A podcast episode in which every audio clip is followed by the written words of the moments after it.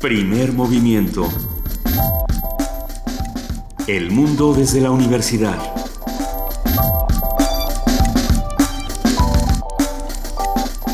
Muy buenos días a todos los que nos están escuchando a través del 96.1 de FM Radio UNAM. Hoy es jueves 26 de noviembre y les damos la bienvenida a Primer Movimiento. Querido Benito Taibo, muy buenos días. Querida Luisa Iglesias, un verdadero placer. Recibimos también con enorme gusto a nuestra jefa de información, Juana Inés de ESA. Buenos días, Benito. Buenos días, Luisa. Buenos días. ¿Tenemos una noticia buena o es mi imaginación? Pues es una noticia. O una noticia nada más. Objetivamente. Ok. A ver, el ex dirigente del Partido Verde, Arturo Escobar, tuvo que renunciar anoche a la Subsecretaría de Prevención y Participación Ciudadana de Gobernación después de que la FEPADE solicitó a un juez una orden de aprehensión en su contra por violaciones a la ley electoral. ¿Qué duró? ¿Dos meses? Poquito menos, ¿no? Sí, un poco menos. Eh... Siete, siete meses. No, no, no, no, no, menos, mucho menos que eso. Sí, mucho menos que eso porque eh, porque tuvieron que pasar las elecciones primero y no, ha pasado tanto. De julio acá. Ajá, entonces sí, el, el, espacio que, que duró al, siempre le digo Alfredo Castillo. Arturo Escobar. Arturo Escobar. Eh, además pavoneándose, porque lo vimos todos eh, por la por la Ciudad de México pavoneándose y poniendo cara de a mí no me hace nada, ¿no? Y, y haciendo todos estos aspavientos con las con las asociaciones no gubernamentales que, que estaban en contra de él y demás. A, mí, a mí sí me parece que es un triunfo de muchas asociaciones civiles que estaban eh, en contra completamente del, del, estilo de Arturo Escobar, vamos a llamarlo estilo, entrecomillado, eh, él viniendo del Partido Verde, él con todas estas denuncias encima, que finalmente llegan a algún punto, ¿no? Por ahí ya se está hablando de que si el Partido de Acción Nacional está, tiene que ver o no con estas denuncias, se mencionan muchas cosas, no ha sido detenido a pesar de que, de que la FEPADE hace este anuncio, pero bueno, puede ser en cierta medida un, triunfo para la ciudadanía, o por lo menos uno pequeño hasta ver qué pasa con este señor. El siguiente paso es ver eh, cómo va a actuar la FEPADE, que, que no solamente hizo esta petición de órdenes de aprehensión en contra de Escobar, sino también en Colima, ¿eh? También en Colima. La FEPADE solicitó girar órdenes de aprehensión contra el exsecretario de Desarrollo Social de Colima, Rigoberto Salazar, por coaccionar el voto a favor del PRI, y tan, pero también eh, contra Jesús Fuentes, dirigente estatal de Acción Nacional, y Javier Jiménez, abogado del ex candidato panista a la gobernatura Jorge Luis Preciado por alterar el listado nominal. Usted, todos sabemos que en Colima se va a reponer el proceso electoral después de que resultara bastante poco claro y, un empate técnico ahí que no dejó convencido a nadie. Pues la FEPADE ya está trabajado, yo creo que yo nunca había visto, perdón, ¿eh? en mis muchos ¿Trabajar a la FEPADE? Así es, así es, y es, y bueno, no está nada mal. También habría que preguntarnos quién va a quedar ahora como subsecretario de Prevención y Participación Ciudadana. Sí. Ahora, por otro lado, una noticia siempre vienen acompañadas las buenas de las malas. Así es. Sí. Ha fallecido el día de ayer la maestra Gloria Contreras, un pilar de la danza mexicana, eh, la creadora del taller coreográfico de la UNAM, una mujer que dedicó su vida a la danza y que formó a montones de generaciones de bailarines en este país. Lo lamentamos enormemente y vamos, vamos a hablar sobre ella más tarde. Porque sí, además era todo un personaje, era, era quien estaba domingo a domingo, eh, cielito lindo, en el, en el Teatro Carlos Lazo de la Facultad de Arquitectura de la UNAM y que era inamovible y que era realmente parte ya de, del activo y del, y del trabajo diario de, y del quehacer y la vida diaria de esta universidad. Lamentamos enormemente su fallecimiento. Mandamos un gran abrazo a todos los amigos del taller coreográfico de la UNAM. Ella trabajó muchísimos años con Michelle Descombey, es con quien hace el taller eh, coreográfico. el taller se funda o lo fundan en, la década de los 70, en 1970 o a principios, a finales de 1969, y desde entonces, pues, es lo que es. Sí, trajo ese método que es, la contrología, que, que eh, implica toda una serie de movimientos y de ejercicios para fortalecer todos los músculos del cuerpo y que se impartía en el coreográfico de la UNAM, se imparte todavía.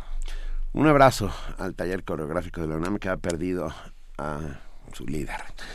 Ah, hoy es jueves de gastronomía, Luisa Iglesias. Así es, vamos a hablar de chiles, ajíes, pimientos y especias. Foro Mundial de Gastronomía Mexicana. Vamos a platicar con la doctora Gloria López Morales. Ella encabezó los esfuerzos para inscribir a la gastronomía mexicana en la lista de patrimonio inmaterial de la humanidad. Desde entonces es presidenta del Conservatorio de la Cultura Gastronómica Mexicana, que entre sus esfuerzos también organiza año con año el Foro Mundial de la Gastronomía Mexicana. Tendremos la colaboración de José Franco, titular de la Dirección General de Divulgación de la Ciencia, que nos hablará sobre la Noche de las Estrellas 2015, que ya, ya está aquí. ¿Ya está aquí? ¿Ya está aquí? ¿Ya va a ser? Sí. Es más, según yo es mañana. Es mañana. Viernes o sábado. Viernes, nos lo va a decir. Nos lo va a decir Pepe. Pepe Franco. Vamos a hablar también con Amaranta González. Ella es restauradora y curadora del Centro Cultural Universitario Tlatelolco y va a hablar sobre la inauguración de la exposición Imágenes de la Fauna, el dibujo científico en el estudio de la pintura mural prehispánica. En nuestra nota del día, el corredor Chapultepec. Una conversación con Alberto Ruiz Sánchez, escritor, editor y amigo que ha renunciado a ese al consejo que se había instalado ese consejo ciudadano que se había instalado para discutir el corredor Chapultepec. Sabremos los motivos de su renuncia y habrá que ver qué es lo que está pasando porque el 6 de este el 6 de, De diciembre, diciembre. Se, se anunció una consulta vecinal contra la cual creo que los vecinos no estaban muy con la cual los vecinos no estaban muy de acuerdo así es que a ver qué nos tiene que decir Alberto Ruiz Sánchez Vamos a platicar también con nuestros amigos del Programa Universitario de Estudios de Género, con la doctora Ana Gabriela Buquet. Ella es directora precisamente del PUEG y va a hablar sobre los 25, sobre 25 de noviembre, Día Internacional de la Eliminación de la Violencia contra la Mujer, lo que platicábamos el día de ayer. hoy tenemos por supuesto eh, poesía necesaria y le toca a ¿A quién le toca? A Juana Inés de esa ¿Ya sabes qué quieres leer, Juana Inés? no tengo Una- idea pero pero más que así te levantaste con con algo en la cabeza con algún poeta que te susurra al oído una poetisa ¿No? un hijo de poeta no tampoco Ay, no. Si quieren recomendarle alguna lectura a Juana Inés de esa, háganlo con el hashtag Poesía Necesaria. Estamos en arroba P en diagonal, primer movimiento UNAM, o también pueden llamar al teléfono 55 36 43 39.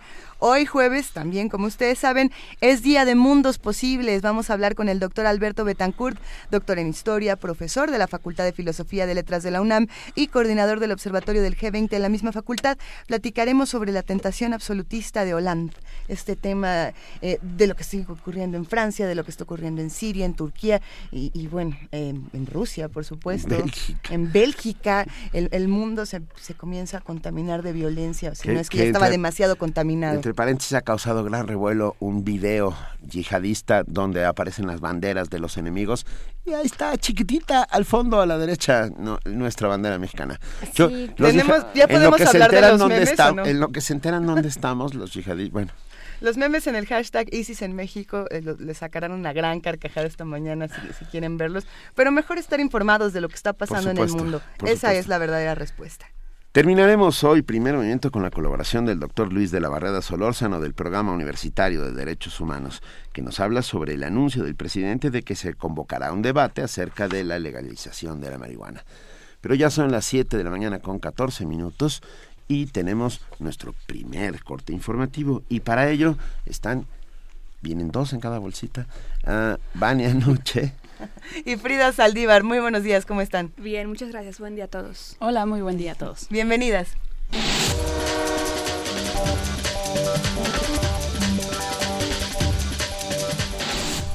Iniciamos con información nacional. Por violar la ley electoral, la FEPADE solicitó a un juez girar una orden de aprehensión contra Arturo Escobar. Luego de seis meses de investigación, la Fiscalía Especializada para la Atención de Delitos Electorales de la PGR concluyó que el exdirigente del Partido Verde Ecologista de México transgredió la ley electoral. Esto al haber celebrado como representante de ese instituto político durante la reciente precampaña electoral un contrato con una empresa para la elaboración y entrega indebida de 10.000 tarjetas Premio Platino. De acuerdo con la FEPADE, está prohibido que partidos, candidatos o equipos de campaña entreguen cualquier tipo de material en el que se oferte o entregue algún beneficio directo, indirecto, en especie o efectivo por representar un indicio de presión al, e- al elector para obtener su voto. Luego de que se dio a conocer esta noticia, Arturo Escobar renunció como subsecretario de Prevención y Participación Ciudadana de la Secretaría de Gobernación. En una misiva dirigida a la opinión pública, Escobar señaló que con ello busca facilitar el adecuado curso de las investigaciones y de contribuir a que el proceso se conduzca con absoluta transparencia. La Comisión Nacional de los Derechos Humanos indicó que sí existió el uso excesivo de la fuerza en Apatzingán, Michoacán, el pasado 6 de enero. El presidente de la CNDH, Luis Raúl González Pérez, detalló que el equipo técnico del organismo realizó diversas diligencias de campo en las que se acreditaron el uso excesivo en la muerte de cinco personas y la ejecución extrajudicial de una persona por parte de la Policía Federal. Las recomendaciones hechas por el organismo van dirigidas a la Secretaría de la Defensa Nacional, a la Comisión Nacional de Seguridad y al Gobierno de Apatzingán. La Procuraduría General de la República informó que dio de baja a tres de 14 testigos protegidos y ordenó que ninguna averiguación previa se sustente solo con los dichos de las personas. Esto debido a que en las administraciones pasadas la utilización de la figura del testigo colaborador llegó a convertirse en una práctica recurrente en las investigaciones. De acuerdo con la PGR, en los últimos tres años se han disminuido estas figuras en un 83.3%. Cuatro de cada diez mujeres en Michoacán sufren violencia de alguna u otra forma, reveló el gobernador de la entidad, Silviano Aureoles. El mandatario estatal recalcó además que ya solicitó a la Secretaría de Gobernación la declaratoria de alerta de género. En ese sentido, anunció que fortalecerá las instituciones estatales y municipales para que se tenga una mejor atención al sexo femenino que padece agresiones. La Comisión de Derechos Humanos del Distrito Federal realizará una campaña para identificar los derechos y obligaciones de los ciclistas para evitar que se pongan en riesgo. Perla Gómez Gallardo, titular del, organismo, informó que tiene cinco quejas de ciclistas y están revisando si hay omisiones de las autoridades capitalinas en materia de política pública. Parte de lo que estamos documentando en las quejas de los que tenemos actualmente abiertas es revisar cuáles han sido las omisiones de la autoridad en política pública, en las modalidades, en las condiciones en las que están transitando las personas. Por otro lado, es sabiendo esas situaciones, alertar con focos rojos aquellos espacios y lugares donde sabemos que se están dando mayor número de accidentes o que no tienen las condiciones para que estén circulando en esos lugares. Eso sí lo vamos a estar haciendo público. Y otra y más importante, justo las medidas de capacitación, las medidas de lo que son sus deberes y sus eh, derechos para que puedan estar en mejores condiciones de que quien quiera usar las vialidades con el uso de la bicicleta no se ponga en un riesgo y haya un respeto también al peatón, que también tiene su derecho a tránsito indistintamente qué vehículo vaya circulando, el propio ciclista, los motociclistas y los vehículos ya en general. La Secretaría de Educación Pública transfirió 13 millones 782 mil 475 pesos al Estado de Oaxaca para la operación del programa de la reforma educativa. Esto con el fin de beneficiar directamente a las comunidades escolares susceptibles de ser apoyadas. El monto definitivo a transferir dependerá del número y características de las comunidades el, perdón, de las comunidades de las comunidades escolares que sean validadas como beneficiarias por la autoridad educativa local. A las 3 horas, tiempo del centro de México, el huracán Sandra incrementó la velocidad de sus vientos y alcanzó la categoría 4 en la escala de Saffir-Simpson. Sandra se localiza aproximadamente a 810 kilómetros al suroeste de Cabo Corrientes, Jalisco, y a 470 kilómetros al suroeste de Isla Socorro, Colima. De acuerdo con el Servicio Meteorológico Nacional, el huracán Sandra registra vientos máximos sostenidos de 230 kilómetros por hora y rachas de hasta 280 kilómetros por hora. Este fenómeno provocará lluvias muy fuertes en Baja California Sur y fuertes en Sinaloa, Durango, Nayarit, Jalisco, Colima y Michoacán. En información internacional, a pesar de que las fuerzas turcas derribaron un caza ruso, Moscú no declarará la guerra a Turquía, afirmó Sergei Lavrov, ministro de Exteriores ruso. Sin embargo, al sospechar que se trató de un acto planeado, se reconsiderarán seriamente las relaciones con Ankara, señaló el funcionario. Esto luego de que uno de los dos pilotos del avión derribado asegurara que no recibieron por parte de las autoridades turcas ninguna señal de advertencia, ni visual ni por radio. Por su parte, el presidente ruso Vladimir Putin aprobó el despliegue de sistemas antiaéreos S-400 en una base aérea en Siria. En tanto, el presidente turco Recep Tayyip Erdogan señaló que ha pactado con el gobierno estadounidense rebajar la tensión con Rusia y ha prometido buscar llegar a un acuerdo para que no se repitan este tipo de incidentes. El presidente de Estados Unidos, Barack Obama, llamó a la calma a los ciudadanos de su país. En un mensaje a la nación ante la festividad de Acción de Gracias, el mandatario aseguró que no hay actualmente una amenaza creíble y específica para el país procedente del Estado Islámico. La violencia, los conflictos y el terrorismo que se alimentan del miedo nacen de la pobreza y la frustración. Así lo señaló el Papa Francisco al llegar al aeropuerto de Nairobi durante la primera etapa de su viaje por Kenia, Uganda y República Centroafricana. El líder religioso, quien fue recibido por miles de personas en las calles, aseguró que este viaje tiene tres objetivos, que son el diálogo entre religiones, la reconciliación y la justicia social. Cabe señalar que esta visita papal ha sido declarada de alto riesgo tanto por el conflicto abierto entre comunidades étnico-religiosas centroafricanas como por la amenaza continua de grupos yihadistas. 2015 podría ser el año más caluroso. El año 2015 podría ser el más caluroso desde que comenzaron los registros la temperatura media global superaría la barrera del 1 grado centígrado respecto a la era preindustrial, según un informe publicado este miércoles por la Organización Meteorológica Mundial, la OMM. Este récord se debe a la combinación del fenómeno del niño con el calentamiento de la Tierra provocado por la actividad del hombre, explica el informe. En una conferencia de prensa en Ginebra, el secretario general de la OMM aseguró que el clima mundial este año hará historia por varios motivos, pero ninguno de ellos positivos. Desafortunadamente, las noticias no son buenas. Desde luego no son buenas en el frente de las temperaturas, no son buenas de cara a los fenómenos climatológicos extremos y tampoco en términos de gases de efecto invernadero pero queríamos que toda esa información estuviera disponible para los negociadores, dijo Michel Jarraud. El titular de la OMM se refería a los negociadores y líderes mundiales que participarán en la conferencia sobre el cambio climático que se inaugurará en París el 30 de noviembre y en el que se espera alcanzar un acuerdo para reducir las emisiones de efecto invernadero con el objetivo de evitar que las temperaturas globales superen los 2 grados centígrados. Carlota Fluxá, Naciones Unidas, Nueva York.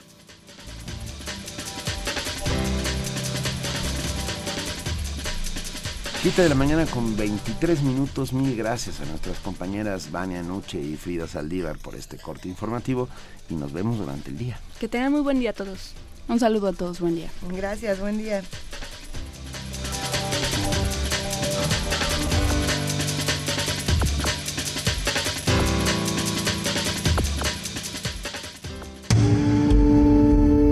Primer movimiento. Donde todos rugen, el puma ronronea.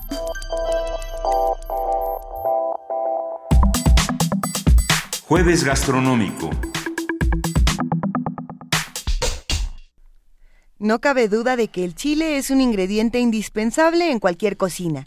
Se utiliza como condimento en la mayoría de los platos mexicanos. Sus numerosas variantes permiten mezclarlo para crear salsas, moles, adobos y aderezos, aunque hay quienes se lo comen nada más a mordidas. El chile es, junto con el azafrán, la pimienta, el clavo, la canela y la nuez moscada, una parte importante del enriquecimiento de la cocina internacional, pues actualmente está difundido por todo el mundo, como sazonador, como base de pigmentos y como uno de los recursos alimenticios con grandes fuentes de vitaminas. Con la intención de mostrar las razones del reconocimiento de la cocina tradicional mexicana como patrimonio de la humanidad, se llevará a cabo el tercer Foro Mundial de la Gastronomía Mexicana del 26 al 29 de noviembre en la Ciudad de México. Este proyecto que arranca hoy eh, busca contribuir al rescate, salvaguarda y promoción de la cultura culinaria y el sistema alimentario mexicano como palanca esencial para dinamizar el desarrollo socioeconómico y sustentable del país. Para hablarnos de este foro y del sabor picante, los elementos que lo propician y sus diferentes usos en la gastronomía mundial, hoy nos acompaña en la línea la doctora Gloria López Morales, diplomática y funcionaria en instituciones nacionales e internacionales. Ella realizó estudios de posgrado en París y trabajó en la sede de la UNESCO. Y encabezó los esfuerzos para inscribir a la gastronomía mexicana en la lista de patrimonio inmaterial de la humanidad. Desde entonces es presidenta del Conservatorio de la Cultura Gastronómica Mexicana, que entre sus esfuerzos organiza año con año el Foro Mundial de la Gastronomía Mexicana que arranca hoy. Muy buenos días, Gloria López Morales. Buenos días, mucho gusto. Dígame usted. Está. Ah, a ver, Gloria, ah, hablemos un poco de chiles, si te parece bien. ¿Por qué, por qué los mexicanos... ¿Está ahí mi querido Benito? soy yo. ¿Cómo estás? Muy bien, Benito, claro, hablo de chiles y de lo que quiera. A ver, ¿por qué a los mexicanos nos gusta tanto el chile? ¿De dónde sale esta propensión natural para ello? Mira, yo creo que los sabores fuertes y picantes se dan en la franja tropical que rodea como un cinturón, al planeta. No somos los únicos que tenemos ese gusto por los sabores acentuados. Dígase la India, toda la zona de la gran especiería que es maravillosa, las Molucas por allá. Esos siempre comieron también cosas picantes. ¿Qué es lo que pasó cuando eh, Europa llega a América es que se cierra el círculo por dos lados, por el Pacífico y por el Atlántico, con otra región de esa misma franja que tenía una tradición, pues yo diría prehistórica, histórica, de comer este producto, sencillamente porque ese producto se dio en estas tierras en torno a los otros productos de la milpa.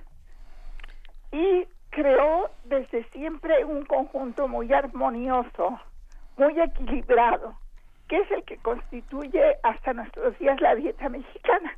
Todos los mexicanos desde siempre eh, comimos picocito. Pero ese, además esa, eh, esa costumbre que se crea con una tradición tan antigua, tan ancestral, se ha revelado, y ahora lo sabemos con estudios científicos, que esos sabores picantes, nacidos sobre todo del capsicum, que es, es, la familia de los chiles mexicanos y mesoamericanos, ese, ese picorcito no es solo eso, es un enorme, y ustedes lo acaban de decir, un enorme contribuyente a que los demás productos de la milpa, maíz, frijol, calabaza y todos los otros 60 cultivos que crecen en torno al maíz, tengan un elemento de cohesión y tengan un elemento que es el que transforma muchos de los de los aspectos nutrientes de los otros alimentos para darles realmente el valor más grande que uno se puede imaginar. No sé si respondí a tu pregunta. Sí, por supuesto. ¿Y, en qué país es en donde se consume más este sabor? Nosotros pensamos en México y, definitivamente comemos picante, pero ¿en qué países es donde más se hace e, este consumo? Bueno, pues yo creo que son los países, los países del sudeste asiático y la India, sin duda. Pero por supuesto que por parte nuestra se difundieron los chiles o sea, los, la familia del capsicum, se, se, se expandió por todo el planeta, de modo que a los chiles que ya comían los tailandeses, los indonesios, los malasios, se agregaron la cantidad de chiles que ahora comen y que ustedes saben bien, si han probado esas deliciosas cocinas, que están saturadas.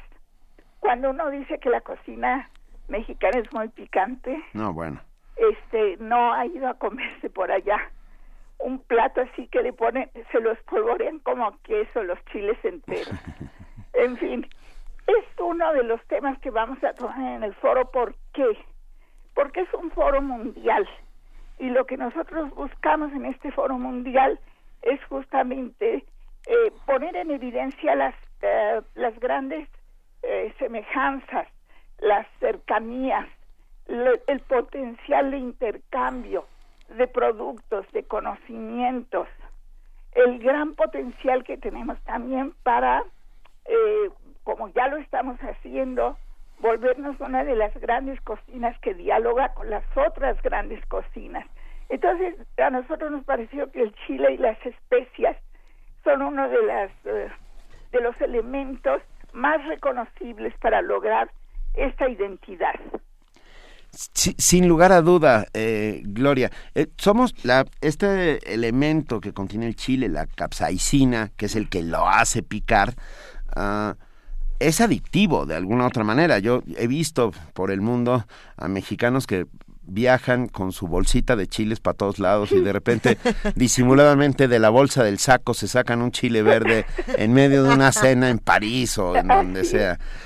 Ah, descubrí, he descubierto una, bueno, hemos descubierto aquí en primer momento una tabla de la escala oficial del picante del chile medida en unidas de Scoville. Scoville es un científico Wilson Scoville que midió el chile. Eh, y bueno, va de 0 a 10. Y en el 0 está el pimiento, el pimiento morrón, ¿no? y ahí va avanzando a, pimiento mexicano, que no sé qué quiera decir, el, el, ancho, el chile cascabel, el jalapeño, el serrano, el chile de árbol, el chile cayena, el, el chile tailandés, como muy bien dijiste, y hasta arriba el rey de los chiles picantes que parece ser que es el habanero. ¿Tú conoces algún chile que pique más que el habanero, Gloria López Yo Morales? francamente sí. Sí. Por ejemplo, no sé si has comido la pimenta malagueta del Amazonas brasileño. Mm, hasta ahora no. Es algo absolutamente alucinante. Te deja, pues, peor que un viaje de, de, psicotrópicos.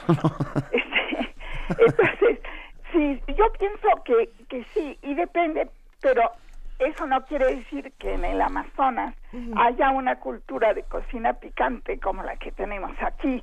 Esa es la diferencia. Aquí es la abundancia. Y yo creo que lo que sí nos distingue, y así ahí no hay que nos dispute el lugar, es en abundancia, variedad y esa multiplicidad, yo diría infinita, de uso de los chiles. Y esa sabiduría con que, las, que los cocineros te saben de hacer algo que podría ser muy picante, algo muy rico y nada agresivo para el paladar. Esa sabiduría, esa maestría es mexicana. Es así, nadie nos la disputa.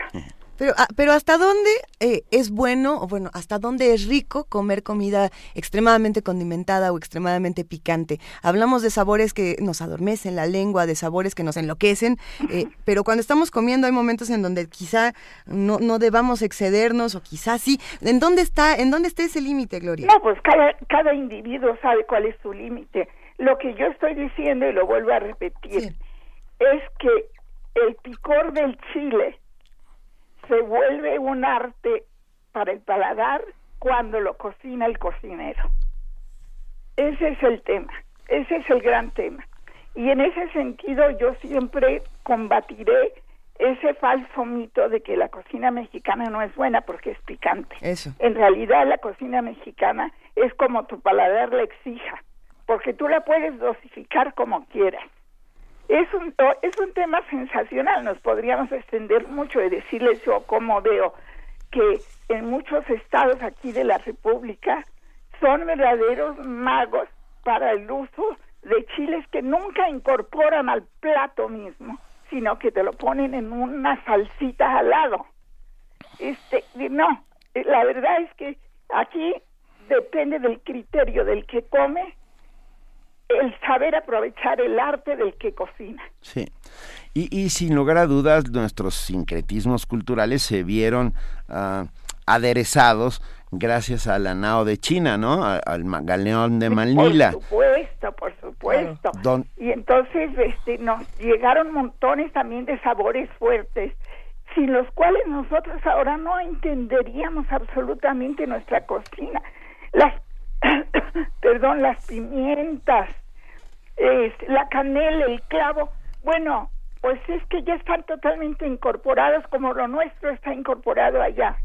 Entonces, este, sí, se ha vuelto una cocina mexicana, pero llena de elementos exógenos que se acabaron incorporando de una manera fabulosa. No sucede en todas las cocinas esto. Ni en todas las culturas, por supuesto. Ni en todas las culturas, por supuesto. ¿Qué, recomendaciones nos haces para, para complementar los sabores del chile con otros sabores? ¿Qué, qué, qué, qué combinaciones podemos hacer? Me estás hablando, sabes que yo soy doctora en letras francesas no soy cocinera, pero yo, más bien les diría una cosa.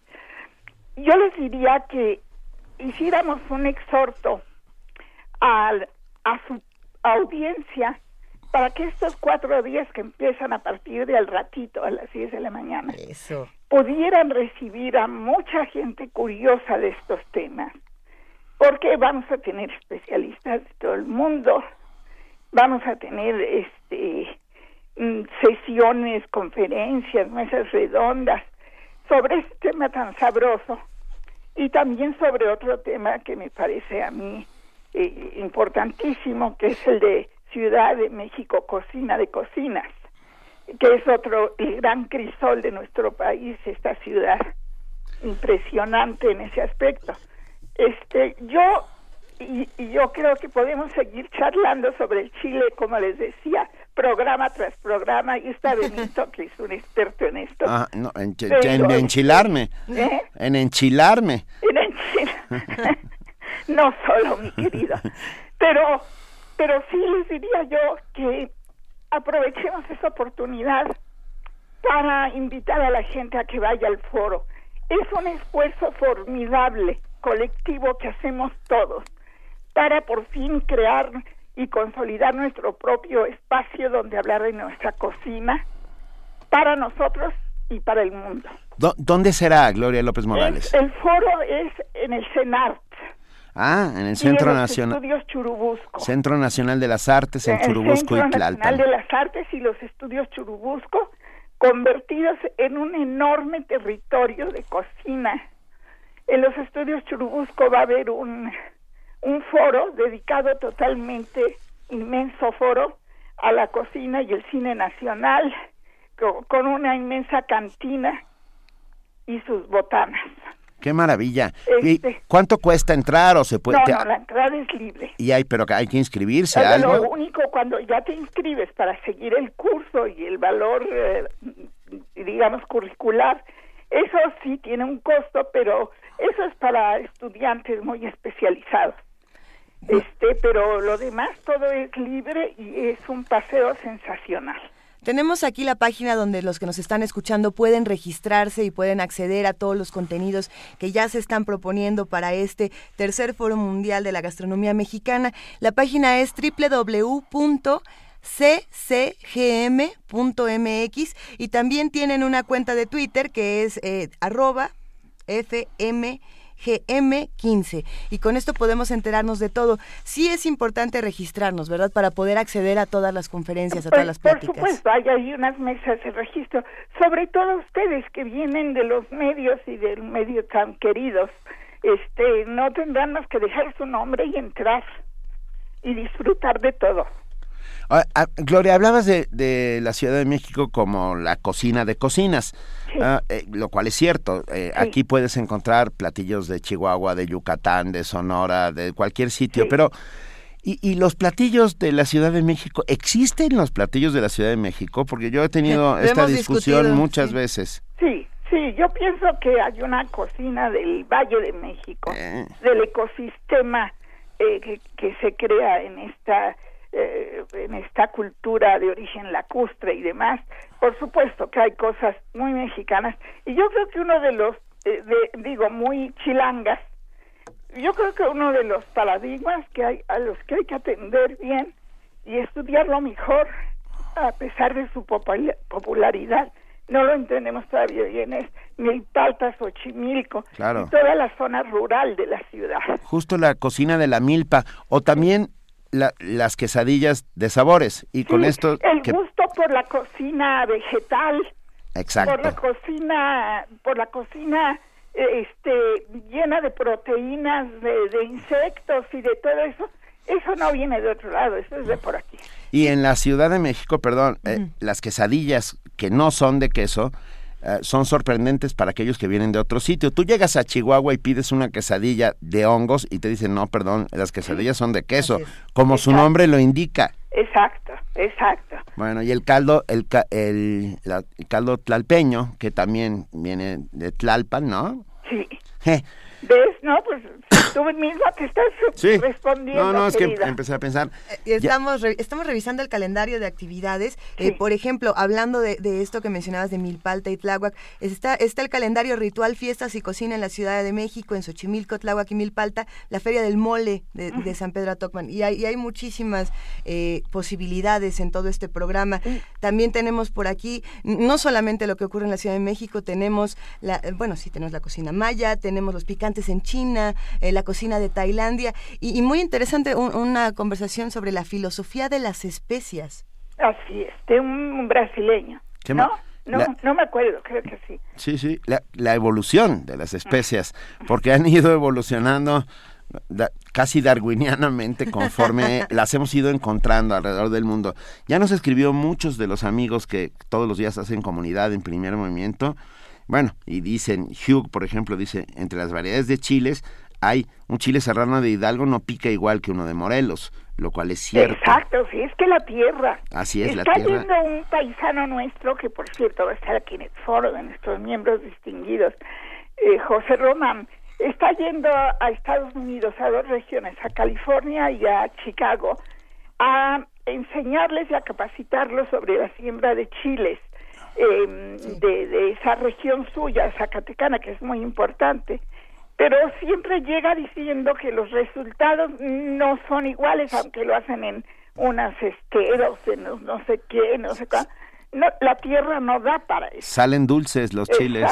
Eso pasó con unos amigos españoles que dijeron nos vamos a hacer ricos cultivando chiles serranos en Mallorca y nada, son unos bonitos pimientos todos ellos. Exacto, exacto. Muchas gracias a todos los que nos han escrito. Manuel Defis que dice, han probado el chiltepín sonorense, se usa para el menudo y puede que su picante se iguale al habanero. Es probable, el chiltepín pica como el infierno. Como el infierno. Eh, Pero otra cosa y virtud de los chiles mexicanos es que cada uno tiene su picor específico. Así es, y pican en distintas partes de la boca. Exacto. En la lengua, en la parte trasera, en las papilas. Debajo de la lengua. En los labios. Ah, en, las encías, en el cerebro, en, la eh, nariz. los del cerebro son más asiáticos. Ah, todos los chiles que provienen de Asia no pican en la lengua, pican hacia la nariz y hacia, y, hacia, las, hacia las neuronas. Hacia las neuronas. Gloria López Morales, mil gracias. Hoy arranca el, foro. Acérquense, ya subimos el tercer foro mundial de la gastronomía mexicana. Acérquense ahí a los estudios Churubusco, Churubusco y Tlalpan, ahí en el Centro Nacional de las Artes. Aprenderemos juntos muchísimo sobre este patrimonio eh, espectacular que tenemos una de las mejores cinco cocinas del mundo desde mi humilde punto de vista. No sé qué opinas tú. No no me gusta clasificarlas así pero estamos en la dos. yo diría que sí estamos en, el sumo por la originalidad la antigüedad la continuidad histórica y los sabores. Por supuesto. Gloria López Morales nos despedimos en este momento con un agradecimiento inmenso por todo lo que haces por la cocina de nuestro país. Yo los espero a todo mundo que nos está oyendo, pero muy en especial a ustedes. Muchísimas Por favor, Los quiero ver ahí. Claro que Benito, sí. te acercas para que yo te vea. Vale, claro que sí. Un beso. Un beso y un abrazo, gracias. Primer movimiento. La vida en otro sentido.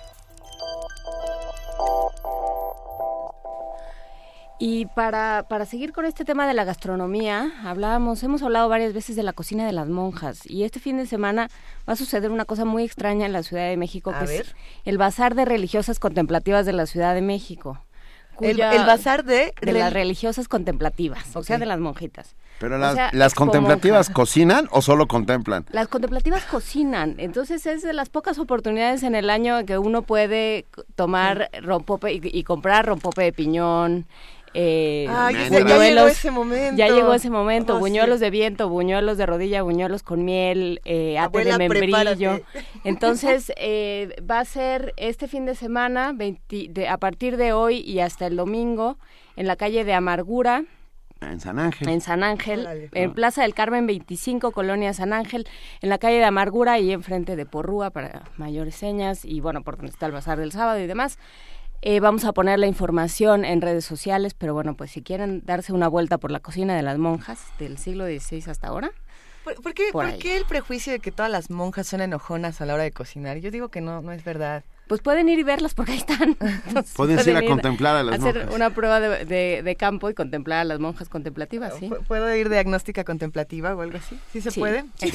Vamos no, pues, no necesitas mayor credo ni no necesitas recitar nada para, para consumir rompope de piñón. ¿Puedo, ir de preguntona contemplativa? Soy, soy muy fanático de los buñuelos. ¿Pero de cuáles? ¿De los buñuelos de rodilla o de los buñuelos de viento?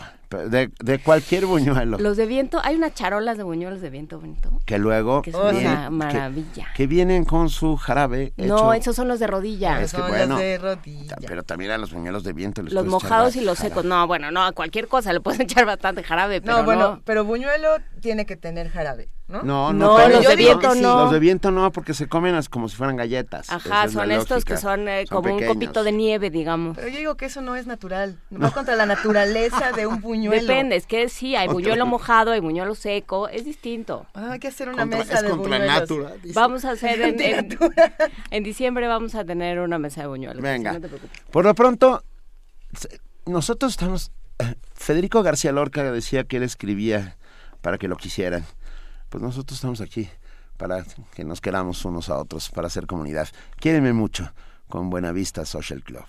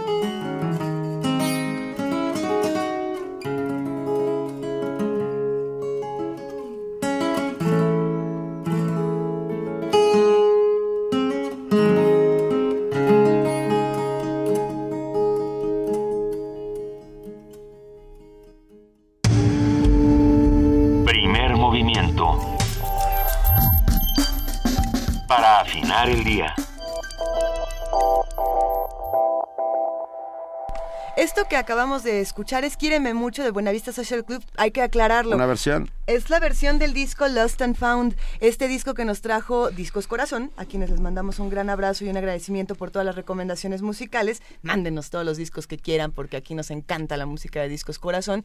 Y bueno, queremos invitarlos a todos a que nos llamen, a que nos escriban. Estamos en arroba P Movimiento, en diagonal Primer Movimiento UNAM y en el teléfono 55 36 43 39. Pero ahora es momento... Espera, espera, muchas gracias a todos los que nos han ah, escrito, que están ¿ah, con nosotros haciendo comunidad. Irma Padilla dice la palabra quesadilla viene del náhuatl y quiere decir tortilla doblada. O sea que puede que no tenga nada que ver con el queso. se cayó un mito completamente. Se cayó un mito de las quesadillas. necesitamos, un... necesitamos un diccionario náhuatl. el diccionario de náhuatl. Pásenos el diccionario Ya nos regalamos todos los que teníamos. Pero bueno.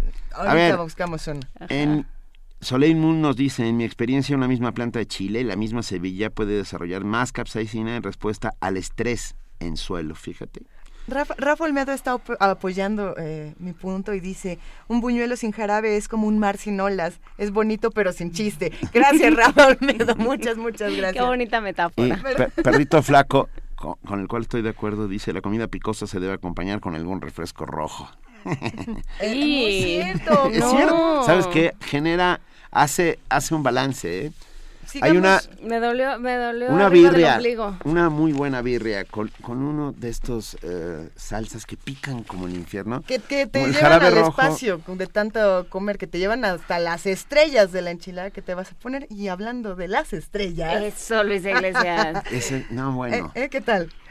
Es, momento de que platiquemos con José Franco, titular de la Dirección General de Divulgación de la Ciencia de la UNAM, que va a hablar con nosotros sobre la Noche de las Estrellas 2015. Muy buenos días, Pepe Franco, ¿cómo estás? Muy buenos días, Luisa, muy, muy bien. Buenos días, eh, Juan Inés. Buenos días, Benito. Buenos días, Pepe Franco. ¿Qué tal? Oye, este, antes de, de la Noche de las Estrellas, quisiera muy, muy brevemente decirles que me acabo de enterar que murió la maestra Gloria Contreras, la creadora del taller coreográfico, una, una institución dentro de la UNAM, 45 años de taller coreográfico, lo estuvo dirigiendo ella, y bueno, yo creo que era una, una figura icónica dentro de la UNAM, y bueno, pues mi, mi más sentido pésame para su familia, para Juan Gregorio y Lorena, buenos amigos míos, y para pues el taller coreográfico y para toda la comunidad de danza.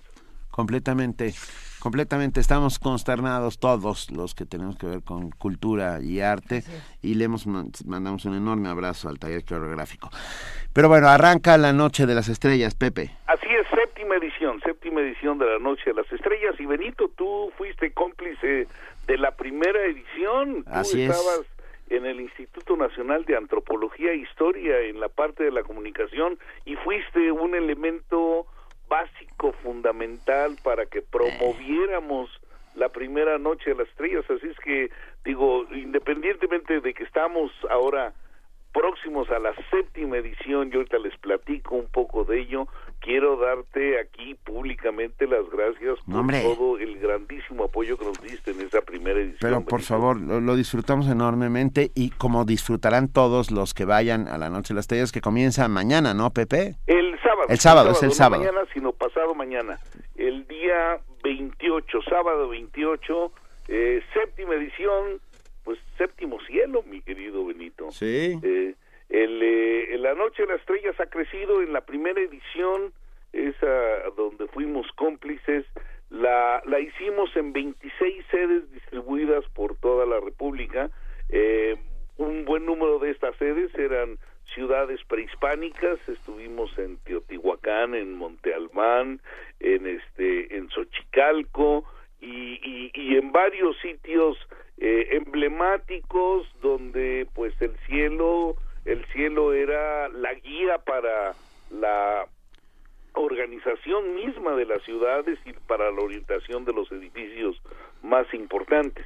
Eh, y pues eh, esa primera noche de la estrella estuvo dedicada a, al cielo de nuestros antepasados.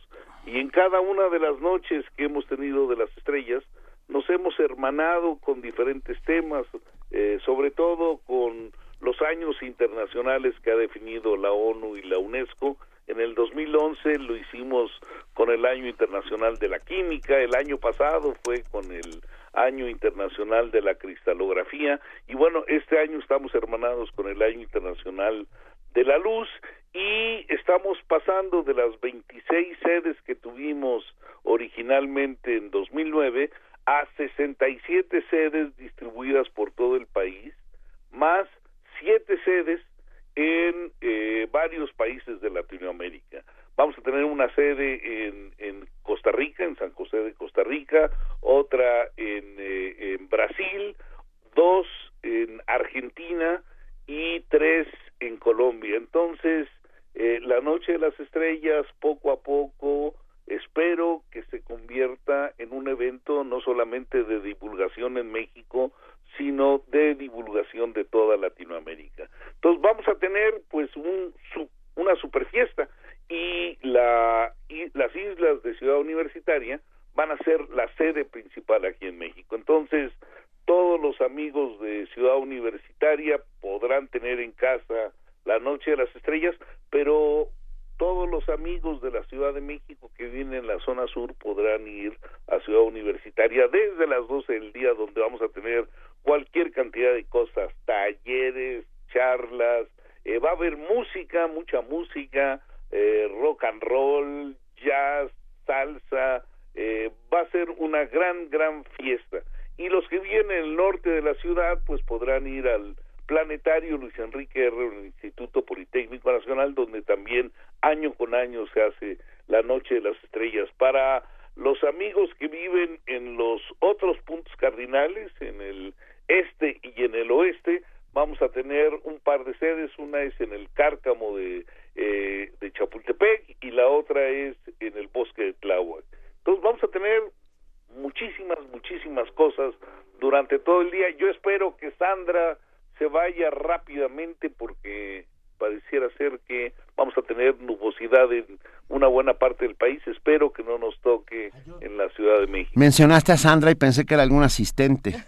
Bueno, Sandra, sí, conozco a muchas Sandras, pero esta es la Sandra a la que más le temo el día de hoy. Eh, eh ok, es, es esta uh, huracán, ¿no? O principio Exacto, de huracán. ya se convirtió en huracán, estaba a, a, a, a varios cientos de kilómetros de Colima parece ser que se va a acercar uh, y podría entrar por Sinaloa. No he seguido los reportes eh, de, de, las últimas horas, pero bueno, eh, tenemos este, bastante nublado el clima en el centro del país debido a la presencia de Sandra. Oye, a ver, eh, Pepe Franco, Rafa Almedo nos escribe, por favor, pregúntenle al doctor Franco eh, si es cierto que en el 2010 2016 se verá una supernova? Pues no, no creo. Eh, es imposible el predecir supernovas. Eh, muchas gracias por la pregunta. Eh, yo me imagino que pues todos todos deseamos eh, ver supernovas y, y me imagino que algunas personas están tratando de visualizar cuándo podría verse y en qué dirección del cielo podría verse una supernova, pero es imposible de saberlo porque eh, las supernovas son eh, los los eh, los últimos eventos son son la muerte la última exhalación de una estrella masiva de una estrella grandota. Las eh, las estrellas en el en, en, en la Vía Láctea y en todo el universo tienen masas diferentes el Sol podríamos usarlo como referencia hay estrellas que tienen masas más pequeñas que el Sol y hay estrellas que tienen masas mucho más grandes que el Sol.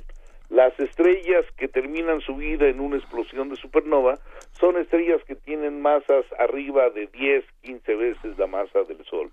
Y la vida de las estrellas pues toma toma toma muchos millones de años, entonces es imposible poder predecir qué día, qué año, sí. eh, incluso eh, en qué siglo va a, a, a, terminar la vida de una estrella explotando como supernova. Entonces, desafortunadamente no podemos, no podemos eh, predecir esos eventos. Nos encantaría, sería maravilloso decir, hombre, en tal fecha vamos a poder ver una supernova en la constelación del cisne o en la constelación de Leo o en cualquier lugar del cielo, pero no se puede. Venga, pues todos a la noche de las estrellas, pasado mañana, eh, te mandamos un enorme abrazo.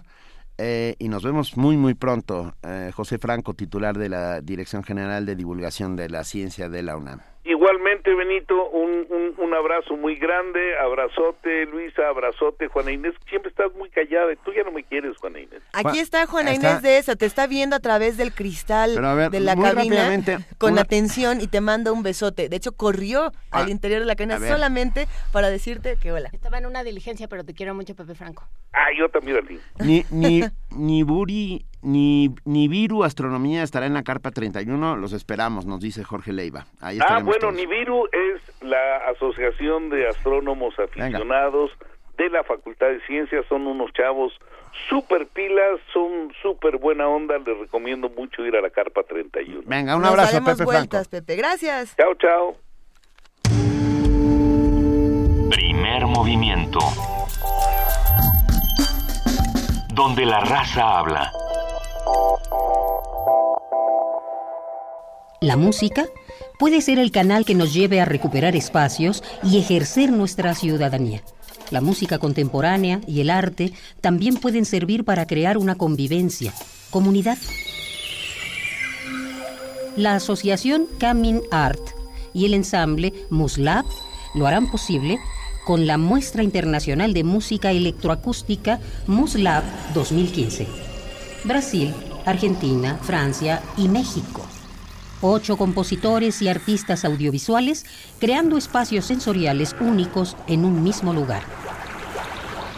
Daniel Blinkorn, Philip Neu, Paul Gelsing, Demian Rudel Rey, Rocío Cano Baliño, Joao Pedro. Jueves 10 de diciembre a las 19.30 horas en la sala Julián Carrillo. Adolfo Prieto, 133, Colonia del Valle, a unos pasos del Metrobús Amores. Radio UNAM invita. Hacer lo correcto es alzar la voz contra la injusticia. Hacer lo correcto es combatir la desigualdad. Hacer lo correcto es luchar por nuestra tierra. Hacer lo correcto es trabajar unidos por el país que queremos. Hacer lo correcto es dejar de lado nuestras diferencias. Porque nuestro código de ética es hacer siempre lo correcto. Abriremos las puertas de la Cámara de Diputados a los mexicanos. Diputados Ciudadanos. Movimiento Ciudadano. ¿Cómo se sienten los días dentro de una celda? Los años. ¿Qué tan lento es el encierro cuando no se merece? Radio UNAM te invita a conocer la historia de 14 prisioneros políticos que, acusados de una conspiración sediciosa, fueron mantenidos en el encierro durante 14 años. En Crimen contra la Humanidad, de Michelle A. Reyes y Luis Rosa. Acompáñanos a ver esta coproducción los martes 1 y 8 de diciembre a las 20 horas en la sala Julián Carrillo, Adolfo Prieto 133, Colonia del Valle. La entrada es libre.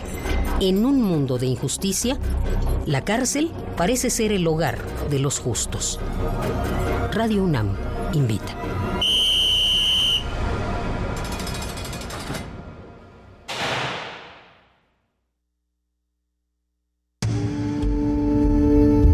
Primer movimiento. Información azul y oro. Ya son las 8 de la mañana y es momento de que pasemos a nuestro siguiente corte informativo del día con nuestra compañera Elizabeth Rojas. Muy buenos días, Elizabeth, bienvenida. ¿Qué tal, Luisa, Juana Inés? Buenos días, buenos días a todos. Buenos días.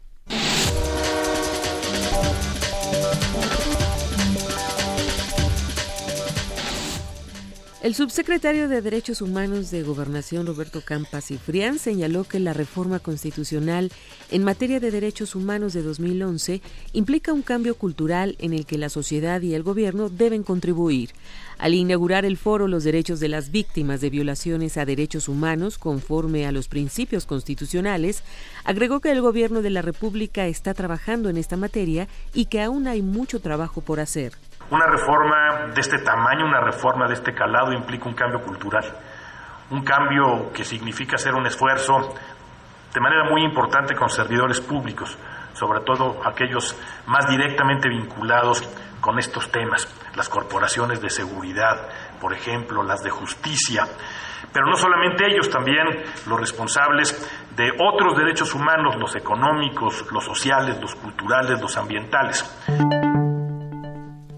El consejero presidente del Instituto Nacional Electoral, Lorenzo Córdoba, indicó que las elecciones que se celebrarán el próximo domingo en Tixla Guerrero van avanzando a pesar de las tensiones. Las elecciones en Tixla están avanzando, eh, el proceso de organización está avanzando. Como ustedes saben, hay un ambiente tenso, pero eh, eh, ha habido, digamos, múltiples expresiones, incluso de, de, que en el pasado habían planteado la no realización de las elecciones, que convergen con la realización de las mismas. Hasta el momento estamos, insisto, desde el punto de vista técnico y operativo, en la ruta de que el próximo domingo los habitantes de ese municipio puedan realizar, eh, ejercer eh, eh, su derecho al voto. ha habido una coordinación muy estrecha entre el Instituto Nacional Electoral, entre el organismo público local electoral, el Instituto Estatal Electoral de Guerrero, la Fiscalía Especializada para la Atención de los Delitos Electorales y, por supuesto, las instancias de gobierno locales y federales, como las instancias de seguridad. Hasta el momento, las elecciones en Xtistla están avanzando y confiamos en que el domingo los ciudadanos puedan ejercer libertad su voto. Cabe recordar que las pasadas elecciones en Tixla fueron anuladas debido a que no se instalaron casillas en el 44% de las secciones. Los homicidios en el Distrito Federal vinculados con la lucha entre bandas del narcotráfico aumentaron 20% este año en comparación con 2014. Esto de acuerdo con la presentación del semáforo delictivo, una herramienta de rendición de cuentas, evaluación y análisis de ocho delitos recurrentes a nivel nacional. El jefe de gobierno del Distrito Federal, Miguel Ángel Mancera, indicó que se prevé que las seis estaciones de la línea 12 del metro, que aún están cerradas, sean reabiertas el próximo domingo. En entrevista dijo que para el 2016 se pedirá un presupuesto de entre 172 mil y 175 mil millones de pesos. Además, se privilegiarán proyectos como la ampliación de la línea dorada, así como la compra de trenes. Cabe recordar que para la reapertura Dos empresas internacionales verificaron que se cumplieron con los lineamientos y calidad de rieles, durmientes, balasto, fijaciones y tornillería.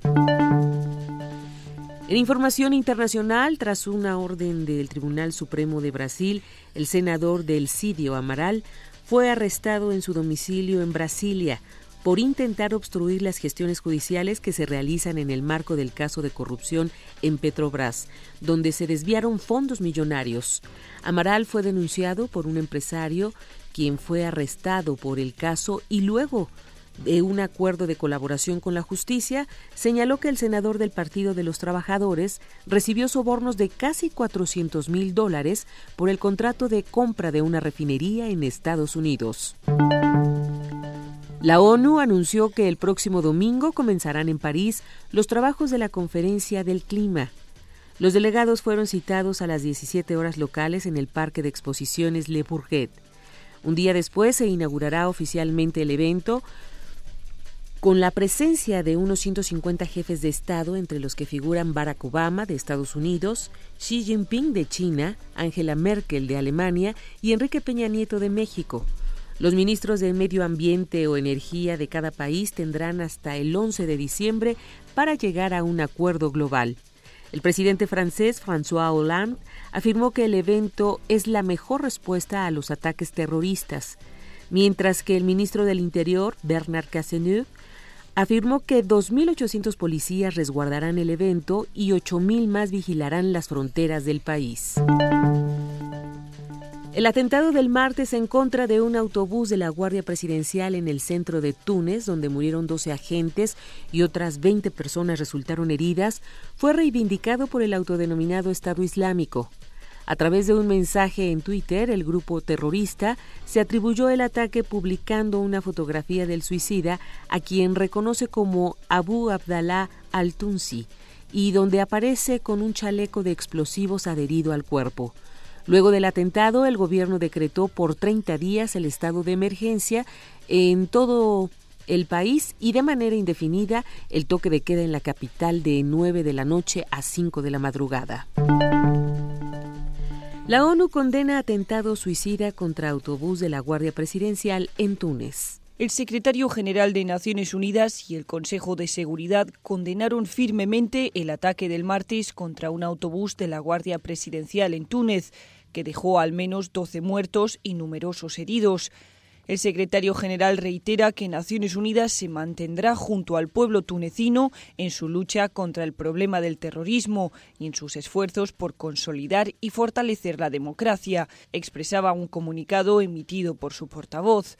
A su vez, el Consejo de Seguridad afirmó que ningún atentado terrorista podrá desviar a Túnez de su camino hacia la democracia y de sus esfuerzos de recuperación y desarrollo económico. En una declaración unánime, los 15 miembros del Consejo solicitan a los Estados miembros de la ONU a cooperar activamente con las autoridades tunecinas para llevar ante la justicia a los responsables y ejecutores de este acto de odio. Según informes preliminares, el atentado fue perpetrado por un terrorista suicida que se inmoló en la puerta de acceso al autobús con explosivos militares. Carlota Fluxá, Naciones Unidas, Nueva York. La Cámara del Consejo del Tribunal de Primera Instancia de Bruselas extendió por un mes más la detención del marroquí A. Laces, a quien se acusa de participar en los atentados de París. Laces, de 39 años, quien fue detenido el 20 de noviembre, acusado de participar en actividades y asesinatos terroristas, es sospechoso de haber conducido por Bruselas después de los ataques de París a Salah Abdeslam, quien también es sospechoso de haber estado implicado en dichos atentados.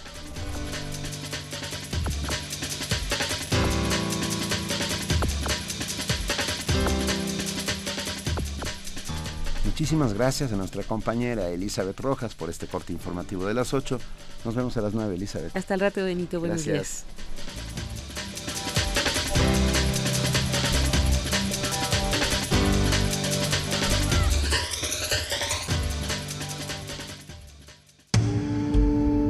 Primer movimiento. Escucha la vida con otro sentido.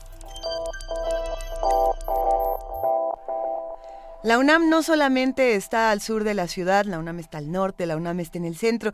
Ayer tuvimos la oportunidad de platicar con José Luis Paredes Pacho de este 40 de estos 40 años del Museo del Chopo y otro recinto del conocimiento que se encuentra al norte de nuestra ciudad y que definitivamente tienen que visitar es el Centro Cultural Universitario Tlatelolco. Para platicarnos de lo que está pasando por allá se encuentra en la línea Amaranta González, ella es restauradora y curadora. ¿Cómo estás Amaranta? Buenos días. Hola, buenos días Luisa, Juana Inés Benito. Eh, pues miren, estamos muy contentos de poder compartir con los radioescuchas la invitación a la exhibición que se inaugura el día de hoy, Imágenes de la Fauna, el dibujo científico en el estudio de la pintura mural prehispánica. Wow. Miren, esta exposición celebra los 25 años del proyecto iniciado por la doctora Beatriz de la Fuente en el Instituto de Investigaciones Estéticas de la UNAM. En ella se presenta un muestrario de imágenes y ejemplares biológicos algunos que provienen de las antiguas colecciones del Museo de Historia Natural del Chopo y que corresponden a algunas de las muchas especies de animales que habitaron nuestro territorio y que formaron parte de la riqueza iconográfica de la cosmovisión prehispánica, las cuales han sido identificadas en la pintura mural que aún se conserva en los diversos sitios arqueológicos de nuestro país. Uno de los enfoques con los que el proyecto interdisciplinario La pintura mural prehispánica en México ha estudiado el patrimonio pictórico es el biológico, para ello, el uso del dibujo científico como una herramienta de apoyo ha sido enriquecedor. Esta exposición está dividida en cuatro ejes temáticos.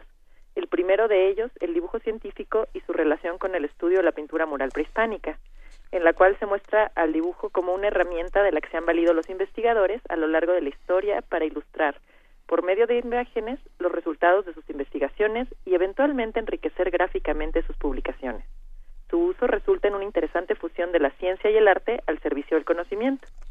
En la actualidad, a pesar de la expansión del uso de la fotografía, el dibujo sigue utilizándose para estudiar e ilustrar artículos y libros científicos como los que forman parte de la serie La pintura mural prehispánica en México. En esta sección mostramos ejemplos de las acuarelas científicas que se realizaron ex profeso para estas publicaciones y que retratan varias de las especies identificadas en las pinturas murales, contrastadas con los ejemplares biológicos que forman parte de las colecciones zoológicas nacionales que resguarda el Instituto de Biología de la UNAM. El segundo eje que se expone se titula Las aves. Eh, en esta se muestran varias de las especies que existen en México y que son de las especies más retratadas en la pintura. Qué maravilla. perdón, pero me quedé pensando, por supuesto, en las cuevas de Altamira, ¿no? La representación de esos bisontes, o, bueno, bisontes no, porque no, el bisonte es americano, pero de esa suerte de enormes búfalos, ah, es, es, la manera en que los nuestros ancestros podían representar al mundo y nuestra tradición mural prehispánica es impresionante. ¿Qué, qué tipo de cosas podremos ver, Amaranta? Eh, en la exposición se van a mostrar tanto ejemplares biológicos de distintos tipos, animales disecados, ejemplares de colección científica, pieles de felinos, pieles de cánidos, van a poder conocer cráneos de estos animales, o sea, cráneos que se utilizan para estudiar y para analizar las, la composición anatómica de las especies, como las pinturas murales en las cuales fueron encontradas estas especies, en las que fueron identificadas por investigadores como la doctora Lourdes Navarijo, que participa con nosotros, o el biólogo Fernando Guerrero. ¿Y desde cuándo podremos verlo, Amaranta? Miren, esta exposición se inaugurará eh, el día de hoy y estará a partir de este día y hasta el día 28 de febrero en el Museo de Sitio Tlatelolco, en las instalaciones del Centro Cultural Tlatelolco, ubicado en Ricardo Flores Magón, número uno, Colonia Nonualco, Tlatelolco. Eh, la entrada será de martes a domingo, de 10 de la mañana a 6 de la tarde. Tiene un costo de 30 pesos, pero se ofrecen el 50% de descuento a estudiantes y el 25% de descuento a vecinos de Tlatelolco. Ah, está muy bien. Y aprovechen a pasar a ver la caja de agua, en donde también hay representados todos los animales de la zona lacustre de México. Sí, bueno, son de las pinturas más bellas que existen de época de contacto. Es preciosa. ¿Eh? Nosotros estamos en la página www.tlatelolco.unam.mx, donde ya pudimos consultar todavía más información para que nos acerquemos a estas imágenes de la fauna amaranta. Eh, sin duda es una exposición que vale la pena, sobre todo en tiempos como este, donde no estamos quizá dándole el valor adecuado a este entorno que nos rodea. Sí, por supuesto. Este, para nosotros creemos que es un una oportunidad de mostrarle a, en general al público, niños, adultos, que conozcan cómo era la biodiversidad de nuestro país, que la puedan sentir eh, de una forma pues muy rica, muy colorida y que también puedan eh, valorar qué tipo de, animales eran los que estaban y los que compartían, ¿no? Con, con los tlatelolcas y con los mexicas y con los mayas en los distintos sitios. Venga, pues allá nos vemos, Amaranta González, restauradora y curadora. Nos vemos en esta exposición eh, Imágenes de la Fauna. Sí, bueno, yo nada más este, señalar la curaduría de la exposición que fue realizada por la maestra Fernanda Salazar y por mí, como has mencionado. Eh, pues es es una de las varias exposiciones que se encuentran en este momento como parte de la conmemoración de los 25 años del proyecto. Entonces, pues aprovecho también para invitarlos a que vean las exposiciones fotográficas que se encuentran en los circuitos este, centrales de CEU y las exposiciones que se encuentran en el Colegio Nacional. Venga. Excelente. Un abrazo, muchísimas gracias. No, hombre, gracias. Un placer. Hasta luego. Hasta luego, un abrazo. Primer movimiento. Donde la raza habla.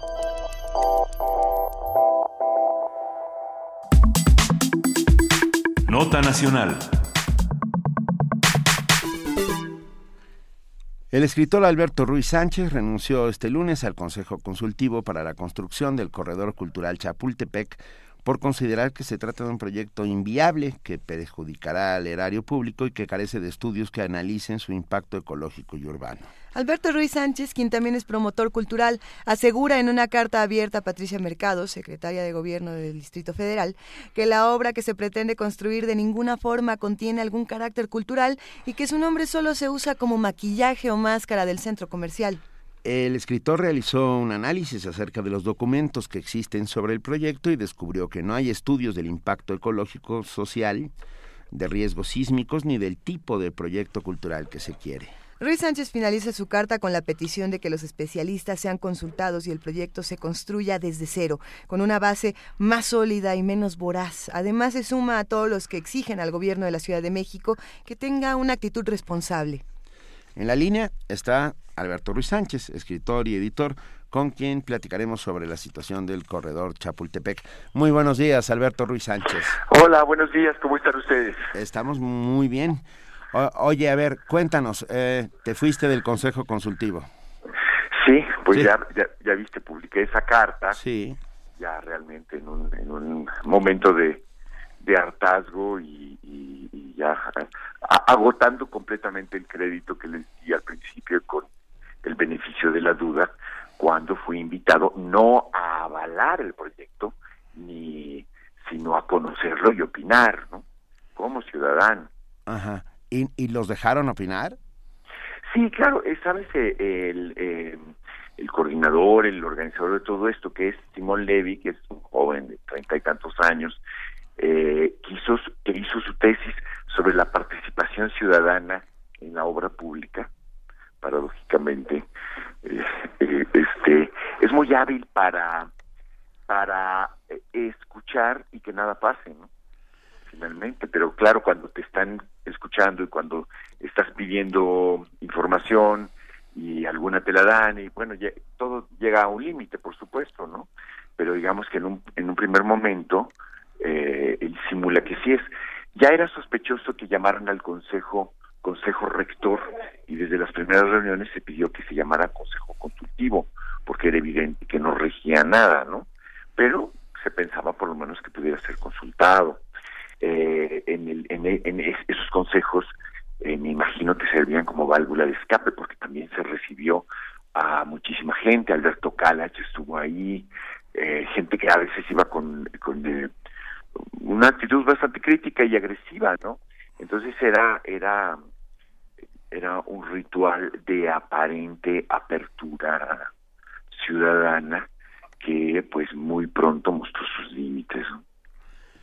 O sea, es, es, una, es una situación compleja y hay muchos puntos que se pueden analizar. Eh, de entrada, eh, se mencionaba y lo mencionabas, no hay estudios de impacto ecológico ni social. Eh, no hay ningún estudio que esté garantizando la seguridad ni siquiera de esta zona. ¿Qué podemos decir al respecto, Alberto? Sí, pues, pues a, mí eso, a mí es una de las cosas que me parecía grave. Ahora, todo el tiempo, el, el, coordinador del, del, del grupo, o sea, el coordinador del proyecto mismo, eh, decía que sí existían, que, que ya los íbamos a conocer, ¿no? Y, y, por supuesto que no. Y fíjate que no es, tan, no es tan complejo, o sea, ya visto la distancia, desgraciadamente, es la teatralidad de la participación ciudadana. O sea, yo pienso que proyectos tan grandes, viendo la distancia, ¿no? Proyectos tan grandes en los que hay inversiones tan inmensas y que modifican tan radicalmente la ciudad necesitan eh, ser no legalizados. Eso es muy fácil el autoritarismo tiene usa las leyes a su antojo no sino necesitan tener tener una una legitimidad no y entonces yo pienso que eh, lo mismo el consejo que la pseudo consulta ciudadana que se va a hacer son eh, métodos para darle legitimidad a algo que no la tienen. Eh, ahora, esta pseudo consulta, ¿vale la pena que vayamos a votar, Alberto? Pues es lo que yo, yo, claro que uno lo duda, ¿no? Porque, pues, obviamente, bueno, el negocio de estas personas es manipular las votaciones, ¿no? Eh, ya en, en las reuniones del, de, de en, las reuniones previas a, del Instituto Electoral, ya se vio que tanto los grupos que están a favor como los grupos que están en contra pertenecen a los mismos grupos vecinales de, por ejemplo, de la Peralvillo, ¿no? Ah, que no tiene nada que ver con, con, con, eso. O sea que obviamente que hay una movilización, eh, obviamente que las partes más afectadas por lo que suceda, que son los vendedores ambulantes, son una forma de corporativismo informal, o sea, no, no, no, nos, no nos engañemos, el, el, el, ambulantaje no es nada más algo espontáneo que surge, tienen líderes, ellos pagan impuestos a líderes políticos subterráneos que eh, y parte de esos impuestos es ser movilizados en votaciones, ¿no? Entonces, eh, no sé, yo estaré en Guadalajara como tú. y desde ahí miraremos la consulta. Sí. Pero, pero yo pienso que que han o sea, el problema no es si sí o si no, sino que el, el proyecto no tiene todavía la madurez necesaria para ser considerado. Por lo tanto, no puede ser votado. ¿Cómo puedes tú considerar?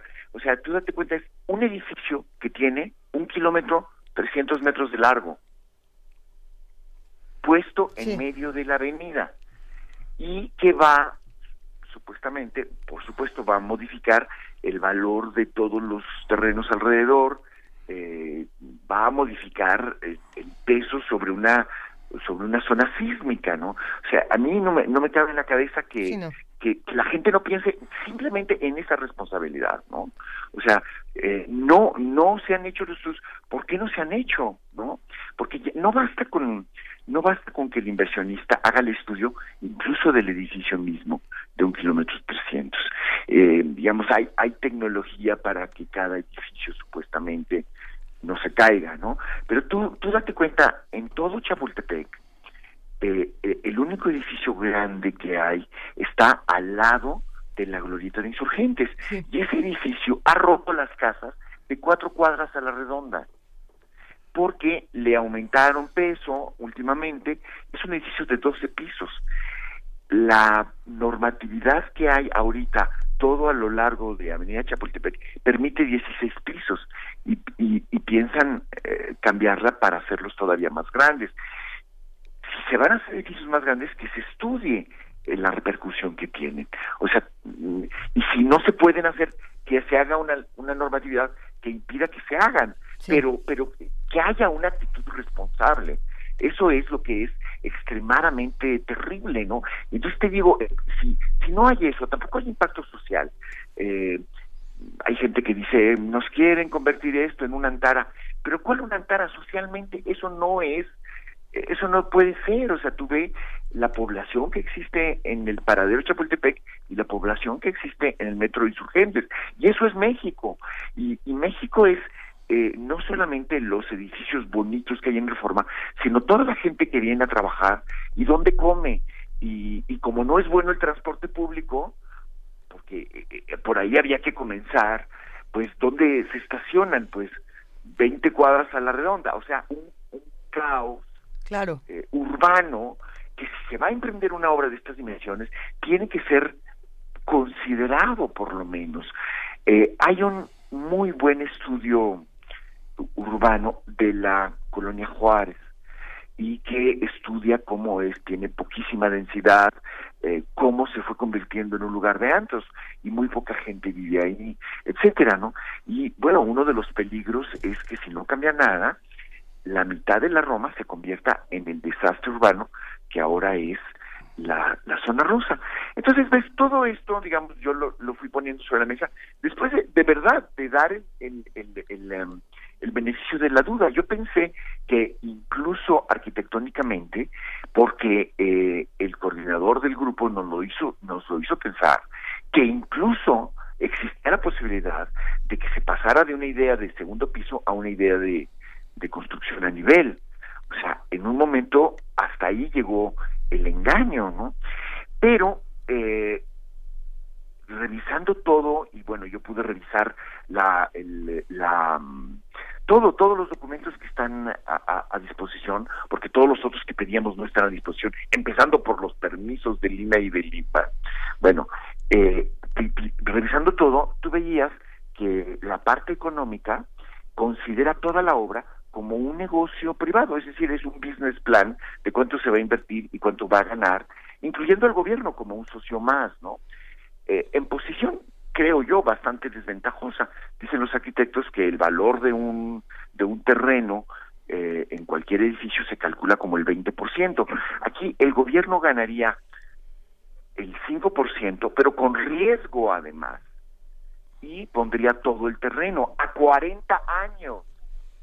¿Y cuánto vale ese terreno? Eso no está calculado de la misma manera. ¿Y cuánto va a subir el valor? En fin, hay cálculos financieros que se hacen normalmente y que aquí no están hechos. Porque además es un edificio muy raro. Normalmente los edificios están en una base delgada y se levantan.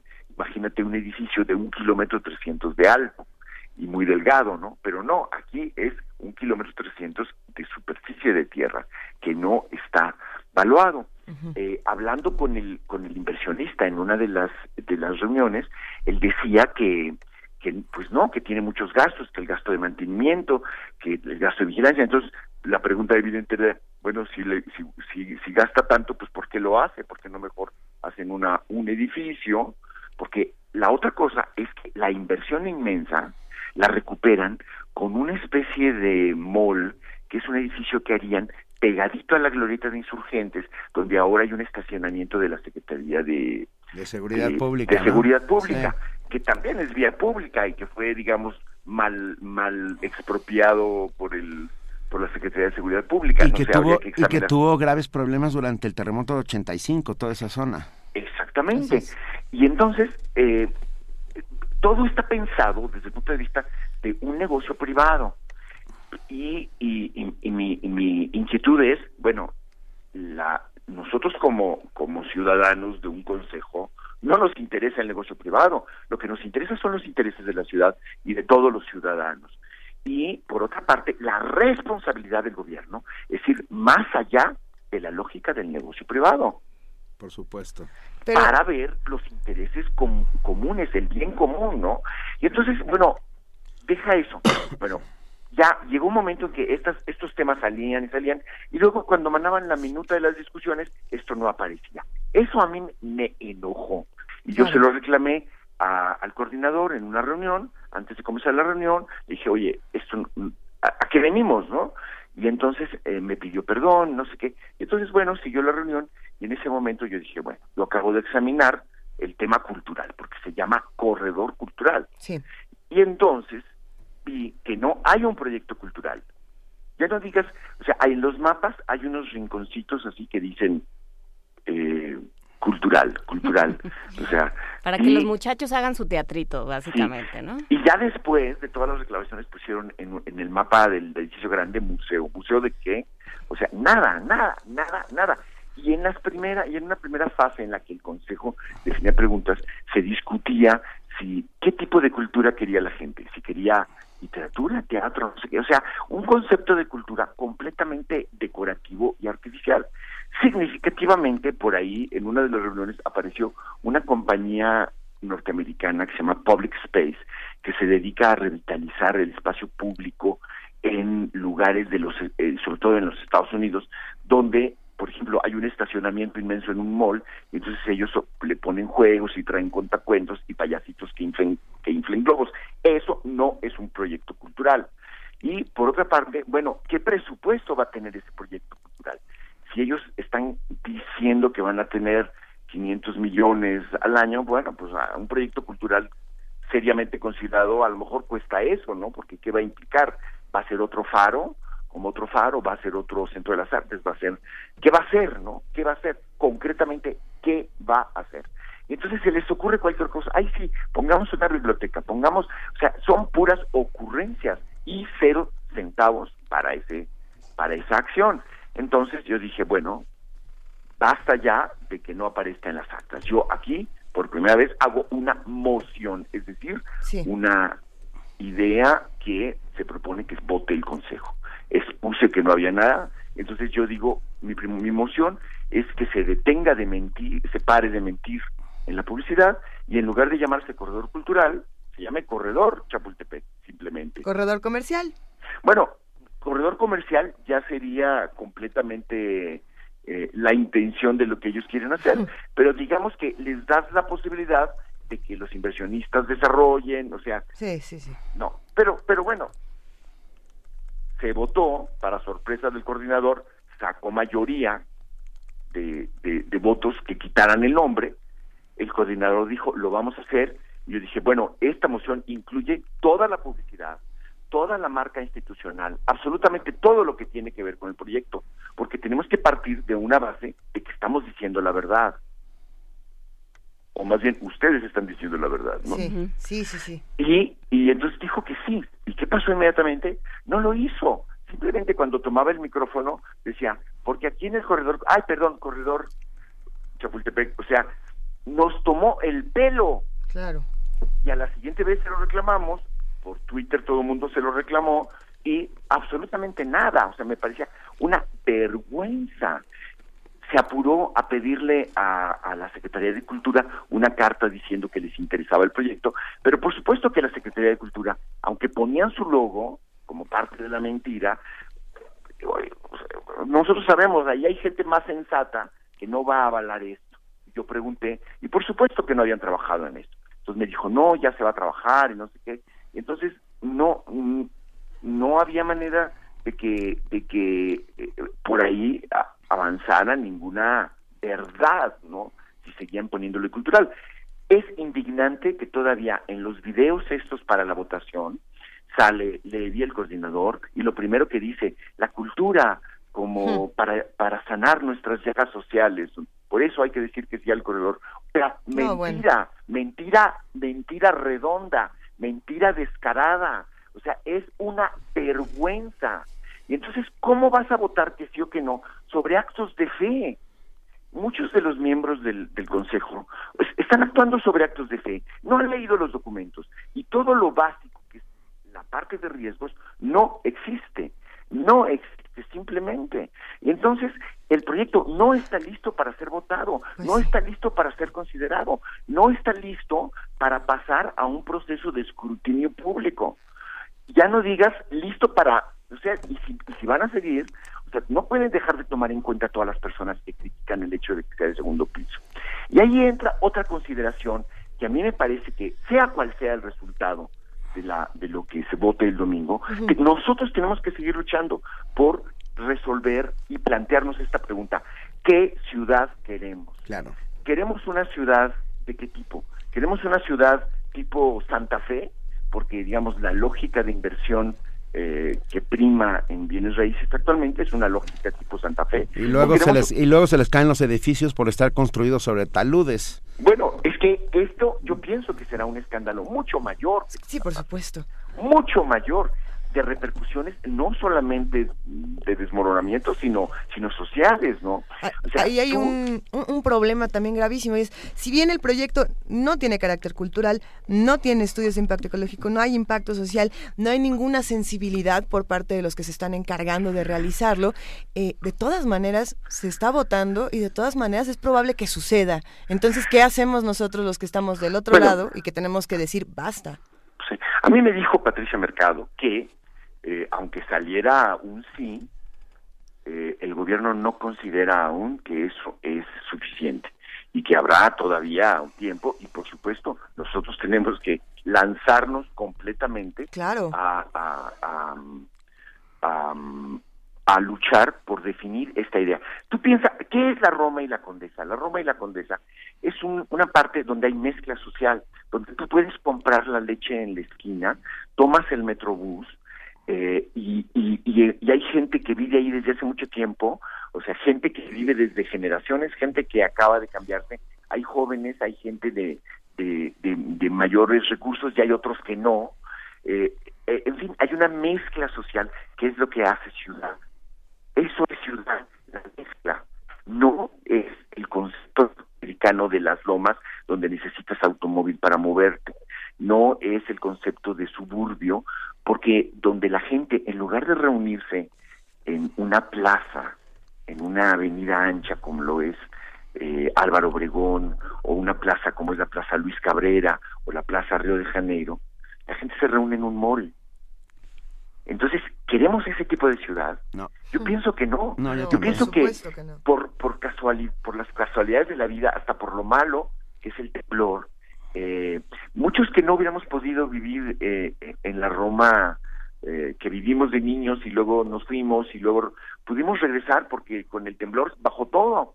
Y pudimos y pudimos este eh, mudarnos ahí. Pero y, pero la, las circunstancias hicieron que sea un lugar caminable caminable. Eso es un tipo de ciudad que no que va completamente en contra del corredor cultural. Hay que ir incluso mucho más allá. Yo pienso que eh, eh, eh, lo que está sucediendo en Reforma, que a los arquitectos les gusta, eh, porque les gusta construir edificios, ¿no? Pero yo pienso que es una abominación. Y, y, y porque la gente que, que trabaja ahí, dónde vive, dónde come, etcétera, ¿no? Ya lo, ya lo dije. Pero tú sabes que, por ejemplo, el paradero Chapultepec es eso que no es parte de este proyecto, eh, van a construir un edificio de 40 pisos. Es un proceso que ya lleva siete años.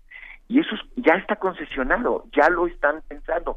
Pero yo no sé, porque ahí no tenemos acceso, qué tanto está solucionado realmente el problema del transporte. Las mafias de los transportistas, eh, las mafias y el corporativismo informal de los vendedores ambulantes. O sea, es de, qué se trata, ¿no? Además, eh, todo el país sigue pensando con esta idea, eh, no sé, neoliberal es poco, eh, de, capitalismo salvaje. Que, que, que lo, lo, lo, el, el, el, el comercio informal es una anomalía que hay que normalizar hay que meterlos todos a que paguen impuestos. Carajo, la historia de la humanidad es que la gente que tiene cosas las vende y la gente que tiene las compra y representan un porcentaje altísimo del Producto Interno Bruto y de la posibilidad de la gente de vivir. Entonces, no sé, hay otros otros lugares donde, no sé, a, los, a los informales porque, porque tienen la basura en un solo lugar en lugar de tirarla en muchos, porque haya, digamos, eh, no ocupación de ciertos espacios que son públicos sino en otros. En fin se les se les se les concede lo que ahorita les dan los líderes políticos de los partidos porque ah, o sea el, lo que era el PRI que no era nada más el monopolio del poder sino que era el corporativismo de los poderes fácticos institucionalizado o sea los sindicatos se ha extendido al nuevo corporativismo de privilegios y dinero, que son los partidos políticos y el corporativismo informal. Entonces tenemos que volver a pensar al país, incluyendo a esta, a esta, incluyendo esto, no construyendo a la fuerza un negocio para unos señores ricos y metiendo al corporativismo para que avale el negocio de los señores ricos, porque les van a dar un negocito a, largo a mediano plazo, o se les asegura que siguen siendo parte a través de sus líderes de, de ese corporativismo eh, nuevo que está mm, bueno, ni tan nuevo, pero digamos de ese corporativismo más reciente que está viviendo México. Entonces, hay que pensar, o sea, todas las protestas sociales tendrían no solamente que poder parar una monstruosidad como la que se está pensando, sino que nos sirvan para pensarnos como ciudad y como sociedad, ¿no? Hoy, eh, eh, perdón, el lunes murió Douglas North, es un economista que era también historiador, que a mí por lo menos me ha, me ha ayudado mucho a comprender la, la compleja economía del libro, que es paradójica, que mm, para comprender aquello que, que defendimos tanto, que es la, la, ley que protegiera el libro, la ley del precio único. Este señor Douglas North se dedicó y le dieron el premio Nobel porque metió a la historia en la economía y porque ayudó a estudiar las anomalías del mercado. El mercado no es un dios como quieren presentarnos los economistas liberales que nos gobiernan y nosotros tenemos que ayudarlos a pensar eh, este tipo, nuevo tipo de sociedad. Entonces, yo, yo pienso que no hay que ir a votar que no es no hay que ir a votar. pero, pero, mismo, y, yo pienso que va a arrasar de cualquier modo, que incluso a los manipuladores estoy seguro que Levi está muy preocupado de que sí sea demasiado masivo. Pero entonces no hay no hay que ir a votar o hay que votar no. Pues mira, sí, ¿cuál de las dos? Es que yo no puedo decirle a la gente que quiera, ¿no? Lo que lo que es importante es que la gente sepa que va a estar manipulado y que salga lo que salga. Y ellos yo creo que se están asegurando, o sea, hay unos gente vendedores ambulantes me dijo que les estaban pagando dos mil pesos por voto. Con, más, con, más razón hay que ir a votar y decirles que no, pues mientras no haya eh, las condiciones o, las las formulaciones. Pero es que vas a votar, Benito, perdón, eh, Yo creo en las Pero vas a, sí, sí, pero, pero, pero es que está mal planteado. Vas a votar dices cualquier cosa, pero de todas maneras van a mayoritear y van a decir, ya ves, tú participaste, por lo tanto tú lo validaste, por lo tanto sí vale la consulta y ganamos. Adiós. Mira, de todas yo pienso, yo pienso que cada quien tiene que hacer lo que lo que quiera, pero haga lo que quiera. De todas maneras, eh, tenemos que seguir luchando después, aunque saliera el no, que no creo que salga. De todas maneras, yo pienso como Benito que sí hay que expresarse, ¿no? Pero al mismo tiempo eh, tenemos que seguir luchando, es decir, la, la, la de no, no, no creer y no dejar creer que esto legitima el proceso. No legitima el proceso. No, pero ¿cómo lo hacemos? O sea, ¿cómo, cómo, cómo, cómo decirlo? Decirlo públicamente quienes tenemos acceso a los medios. Voto con, ¿cómo se dice? Voto en rebelión, ¿no? Sí, voto en rebeldía, sí, por supuesto. Y al mismo tiempo, eh, yo estoy, o sea, me pareció que estaban tan preocupados de que si fuera tan aplastante porque han organizado ya a sus, a sus colonias, que ellos mismos están organizando quien vote. Si ven que van ganando mucho, van a, van a organizar quien vote no. es, hmm. hay que tener conciencia. Todo esto, consejo, consulta, es la teatralidad de, de la participación ciudadana. Y nosotros, yo pienso que, que, incluso dentro del gobierno existen personas que son auténticas y que son honradas.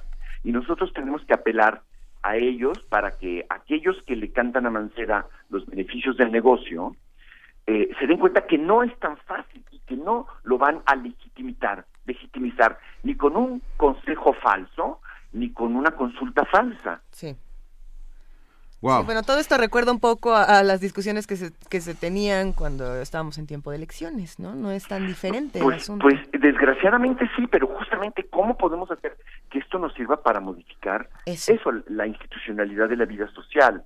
Eh, ya vimos que lo que pasó en Oaxaca, o sea, en Oaxaca el, el gobernador que está haciendo un estacionamiento y un centro de convenciones al lado de la ciudad, a la vista de toda la ciudad, eh, con peligro incluso de perder la denominación de la UNESCO de Patrimonio de la Humanidad para la ciudad de Oaxaca, con la oposición de Toledo y de toda la gente que Toledo ha movilizado, eh, mayoritearon y ganaron esa, esa consulta que ellos mismos teatralizaron como está como van a teatralizar esta, ¿no? Pero finalmente el, Instituto Electoral de allá y finalmente el gobernador por la presión se tuvo que echar para atrás.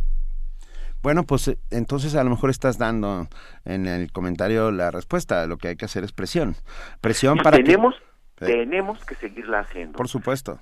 Presión y ahora, cada vez más, yo pienso que el, la, lo que nosotros tenemos que discutir es qué ciudad queremos. Exactamente.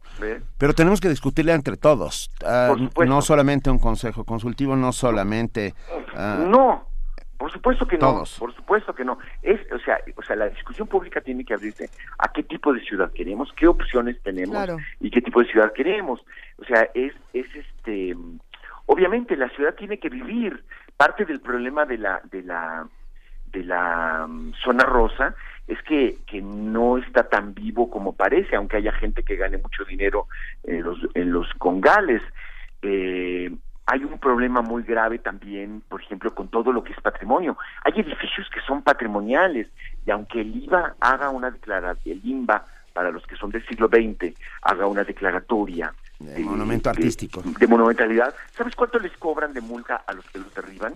No sé, 350 mil pesos. Nada, nada, los están tirando. O sea, todos los días estamos viendo que desaparecen edificios que son patrimonio y que le dan carácter a la ciudad. Y luego, por otro lado, también los que tienen edificios patrimoniales que, digamos, no los, no los, em, no los derriban, eh, se sienten castigados por porque no pueden entrar. No sé, hay, hay mucho que hacer desde el punto de vista de pensar la ciudad. Y tienen que tiene que intervenir la ciudadanía, pero no nada más votando tiene que intervenir discutiendo con la participación de la gente que no solamente que ha estudiado, sino que estudie todo esto.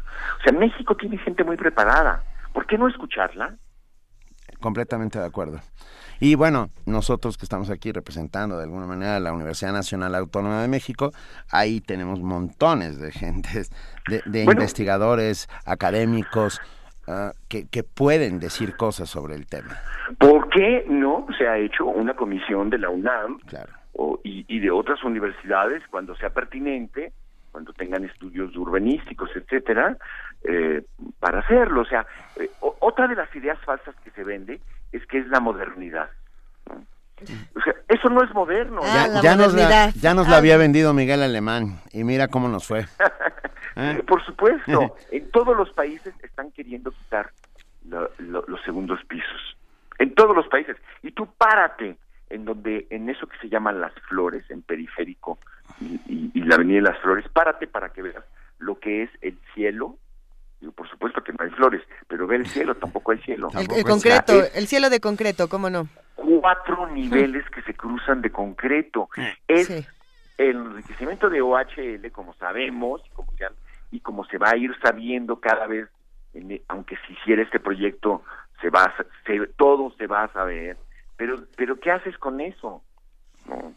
Hagamos presión, hagamos presión, este, este espacio es público, uh, crítico, y autocrítico y queda abierto, y para queda abierto por supuesto, para seguir uh, hablando sobre la ciudad que tiene que ser inevitablemente de todos.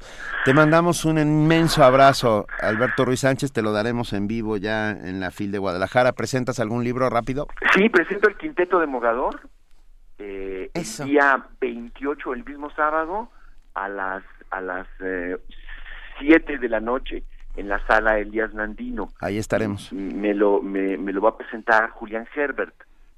Ahí, ahí estaremos, por supuesto, para darles a los dos un abrazo. Millones de gracias. Muchísimas gracias. Gracias, Alberto, Ruiz Sánchez. Hasta luego. Gracias, escritor, promotor, editor. No al corredor Chapultepec. Primer movimiento. La vida en otro sentido. Son las 8 de la mañana con 48 minutos después de esta conversación importante que tuvimos sobre este corredor que no es cultural, que no tiene ningún proyecto, que no tiene ningún sustento, ningún estudio. Bueno, y que como Alberto Ruiz Sánchez nos tiene a todos muy enojados, ¿no? Nos tiene muy enojados y el asunto con este tipo de, de cosas es denunciarlas, es unir nuestras voces para decir esto no está bien, no queremos estas cosas.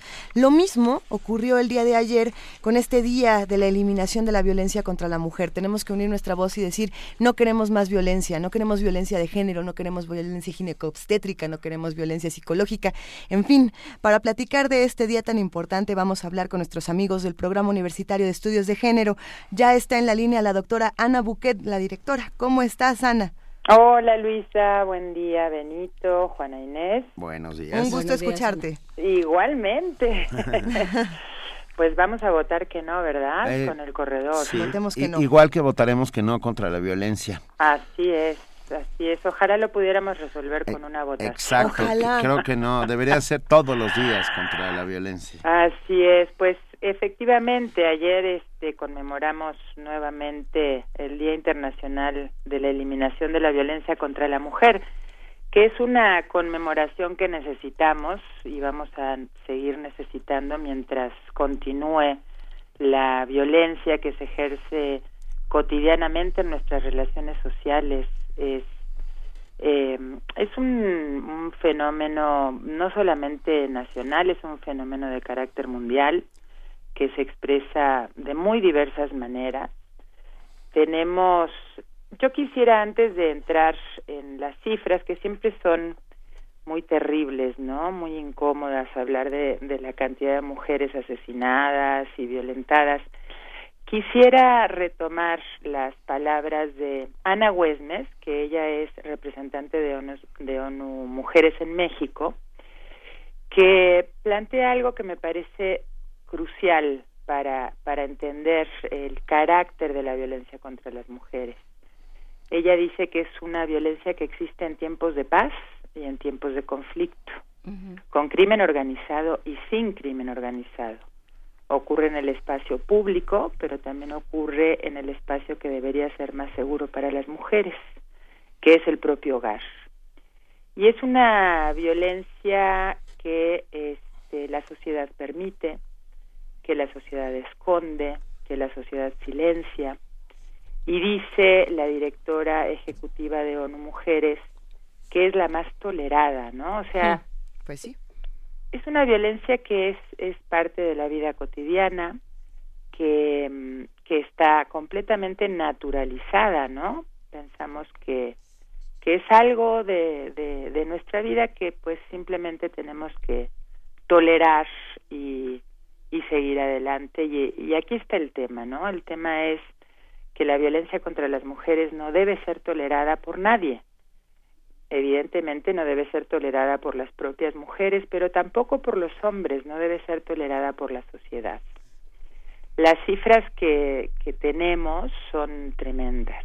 Las cifras mundiales, las que da ONU Mujeres, nos dice que una de cada tres mujeres han sufrido violencia física o sexual, que en uno de cada dos casos las agresiones eh, eran hechas por un integrante de su familia o un compañero sentimental. Hablo en pasado porque es un dato de 2012, pero esto se reitera cada año. Creo que acá hay otro punto, ¿no? Que se puede dialogar y es que muchas veces la violencia contra las mujeres es ejercida por alguien cercano a esa mujer, por alguien en, en quien hay depositada una confianza, ¿no? Entonces, ese es otro tema que me parece que tendríamos. Es que ese es, ese es un tema, porque generalmente pensamos que quien ejerce violencia es el ajeno, el otro, el enemigo, el que no vive en mi casa. Y el enemigo está en casa. Y el enemigo, y es- literalmente durmiendo con el enemigo, esta idea eh, muy muy metida, eh, Ana, en la vida de las mujeres de ah, que, que me pegue pero que no me deje. Exactamente. Que nos, nos enseñan desde chicas que la, la vida, si no es junto a un hombre, no vale la pena. Así es, Así es. Este, pues lo que lo que propicia son este tipo de situaciones donde se resiste todo y se aguanta la tener la violencia y tener a quien ejerce la violencia metido en casa y vivir como un esclavo, como una eh, pues sí, como una especie de súbdito Sí, en una relación de sometimiento, ¿no? Ahora que hay algo interesante, Ana, y es que también la misma sociedad margina a las mujeres que sufren violencia en lugar de ayudarlas y las culpa constantemente de ser víctimas de violencia con tú eres tonta por querer estar con alguien que te pega, ¿no? Tú, Además, tú, tú eres eh, la mala persona por permitir estas cosas, por permitirlas eres ignorante y por ser ignorante te margino, en lugar de darse cuenta de los círculos de violencia que pues no deberían de suceder. Ese es, es otro de los temas importantes, ¿no? Siempre la lógica de, bueno, ¿y por qué sigue ahí? Si, si la maltrata, si le pega, y eso es bien complejo, porque, ¿no? Porque le gusta eso. que ya, mira, le gusta que le peguen, ya, que ya, déjala en paz, ¿no? Claro, claro, cuando habría que considerar una serie de factores alrededor de ese tipo de relaciones. Uno tiene que ver con el círculo de la violencia, que es, es un tema para analizar, pero tiene que ver con otras formas de violencia, ¿no? Tiene que ver con la violencia psicológica que va como devastando no la autoestima de, de las mujeres y tiene que ver con la violencia económica. Yo insisto mucho en este tema porque cuando las mujeres no tienen ingresos propios difícilmente pueden tomar decisiones sobre su vida. Entonces muchas veces hay mujeres que en relaciones de este tipo aunque quisieran salir de ellas, no lo pueden hacer porque no tienen los medios económicos para hacerlo, ¿no? Entonces, no, no es justo decir que cuando una mujer sufre violencia en su relación de pareja, pues es su responsabilidad quedarse ahí. Evidentemente tenemos que lograr eh, que las mujeres no toleren, ¿no? que no vivan la violencia dentro de sus hogares como algo natural, pero no es sencillo, no es sencillo porque hay una serie de procesos en torno a estas decisiones que no cualquier mujer tiene acceso a ellos, ¿no? El otro día las, eh, los escuché hablando sobre el concepto de empoderamiento, que sé que no les gusta nada, que tendríamos, tienen razón, tenemos que inventar un, un concepto que nos remita a ese proceso y que sea parte de, nuestro idioma, ¿no? Sí. Pero sí, eh, el concepto de empoderamiento se ha utilizado mucho y efectivamente se ha trasladado al, al español, entendiéndolo como un proceso en el que las mujeres logran hacerse dueñas de su vida, fortalecerse como ciudadanas, fortalecerse como como sujetos, ¿no? Como individuos que tienen una dignidad propia, un valor humano propio. Y bueno, eso es lo que tendríamos que buscar para que, entre muchísimas otras cosas, ¿no? Sí. Para que las eh, mujeres no, no se sometan a este tipo de, de relaciones, que en definitiva lo que están mostrando es lo que ocurre con el género como forma de organización social, ¿no? Que es que las mujeres están subordinadas, por lo menos a nivel simbólico y por lo menos en el imaginario social, sí. subordinadas a los a los hombres o lo femenino subordinado a lo masculino, ¿no? Pero fíjense que pues en México tenemos unas cifras que realmente eh, pues son desconcertantes. Por ejemplo, el INEGI publicó que entre 2013 y 2014 eh, fueron asesinadas diariamente siete mujeres. No, bueno. También nos dice el INEGI que de 63 de cada 100 mujeres han experimentado al menos un acto de violencia de cualquier tipo, porque sabemos que hay violencia emocional, física, sexual, económica, patrimonial. Siempre eh, tendemos a pensar que la violencia es física, que se debe ver marcada. Sí, si no hay golpes no es violencia. Exactamente, y no solo eso, si no se notan los golpes, ¿no? Entonces este es otro tema más. Eh, muchas veces se golpea a las mujeres de tal forma que no se note. Claro. que fueron golpeadas. Sigamos, sigamos hablando de ello, Ana, sigamos haciéndolo visible, sigamos eh, diciendo no, pues, una y otra vez. Así es, así es, Benito, a desnaturalizar este fenómeno terrible. Te mandamos un gran abrazo todos los que aquí estamos y otra vez, no a la violencia, provenga de donde provenga, no a la violencia contra las mujeres, proven o, o, lo enmascarada que esté. Así es, les mando un abrazo. Igual, hasta luego. Mil gracias, Ana. Ana. Primer movimiento. Donde la raza habla. ¿Eres amante del cine de terror? Vive la selección que Cineclub Radio Cinema tiene para ti en el ciclo. Ay, nanita. Un grupo de estudiantes de un internado para mujeres se enfrentan al secreto que guarda un fantasma del pasado en Hasta el viento tiene miedo, de Carlos Enrique Taboada. Un par de jóvenes monjas liberan a una fuerza demoníaca que desencadena una serie de eventos sangrientos en Alucarda, de Juan López Moctezuma. Una mujer busca los motivos que ocasionaron el accidente de su hermana gemela en Kilómetro 31, de Rigoberto Castañeda. Una obsesión infantil por las historias sobre brujería se desatan en Veneno para las Hadas, de Carlos Enrique Taboada. Esperamos todos los jueves de noviembre a las 18 horas en la sala Julián Carrillo. Cineclub Radio Cinema y Radio UNAM invitan. Las colonias y pueblos de la Ciudad de México tienen un nuevo proyecto de mejora. Y eso es gracias a muchas y muchos ciudadanos que participaron eligiendo en la consulta del presupuesto participativo. Y por supuesto, gracias a todas y todos quienes propusieron proyectos para ser elegidos. Participar nos hace mejores ciudadanos. Construye ciudadanía. Gracias por participar por el bien de la ciudad. Es la idea. La ciudad es tu casa. Participa siempre. Instituto Electoral del Distrito Federal. Nuestra universidad impulsa al talento mexicano. Fundación UNAM ha apoyado a más de 400 alumnos de preparatoria para perfeccionar su inglés en Estados Unidos, esto desde el 2010. Súmate, entra a www.funam.org.mx para descubrir cómo. Con tus donativos hacemos posible lo imposible. Qué bien se siente regresar a la universidad un poco de lo que nos ha dado. Fundación UNAM.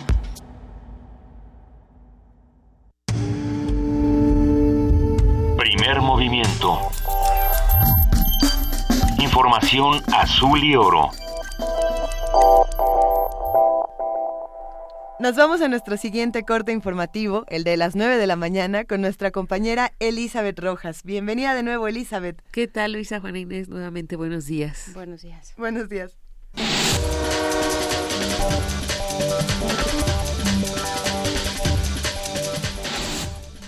El Instituto Nacional de Transparencia y Acceso a la Información ordenó a la Policía Federal exponer una versión pública de los reportes policiales sobre los hechos de Tanguato, Michoacán, en mayo pasado, donde murieron 42 personas. Anteriormente, la Policía Federal entregó a un particular una versión en la que se reservaba los datos personales de los elementos que participaron, además de las condiciones de tiempo, modo y lugar descritas en los reportes de los elementos. En un principio, la Policía Federal ordenó reservar los datos durante 12 años con el argumento de que contenían detalles sobre la estrategia de seguridad en el país y podían vulnerar la seguridad nacional. El gobernador del estado de Guerrero, Héctor Astudillo, afirmó que el asesinato de cuatro personas en una unidad de transporte público en Chilapa y el ataque con granadas a una casa en Polixtepec están ligados a la delincuencia organizada. En entrevista, el mandatario local explicó que las comunidades tienen injerencia de la delincuencia organizada ligada al narcotráfico y a la siembra de amapola. Por último, Astudillo indicó que solicitará apoyo en tareas de seguridad al Grupo de Coordinación Guerrero. La Coordinadora Nacional de Trabajadores de la Educación exigió al gobierno federal que acuartele a los 10.000 policías que llegaran a Oaxaca para custodiar la evaluación docente este fin de semana. Rubén Núñez, líder de la sección 22 de Oaxaca, aseguró que existe persecución, militarización y órdenes de aprehensión contra maestros, pero eso no los intimida. Por su parte, Juan José Ortega Madrigal, líder de la sección 18 de Michoacán, acusó uso excesivo de la fuerza, terrorismo y satanización contra los trabajadores docentes. Órgano de la ONU para la Prevención de la Tortura visitará México el próximo año. El Subcomité de Naciones Unidas para la Prevención de la Tortura y otros tratos o penas crueles, inhumanos o degradantes anunció este miércoles que visitará México en 2016. El órgano de prevención también irá a Túnez, Ucrania y Níger. El subcomité, cuyo objetivo es prevenir y eliminar la tortura y otros tratos crueles de personas detenidas, tiene mandato para visitar todos los estados parte del protocolo facultativo de la Convención contra la Tortura. El órgano informó que la visita a México tendría lugar durante el segundo semestre del año entrante. Según el mandato del subcomité, sus miembros pueden hacer visitas no anunciadas a lugares donde haya personas privadas de su libertad, incluyendo prisiones, estaciones de policía y hospitales psiquiátricos.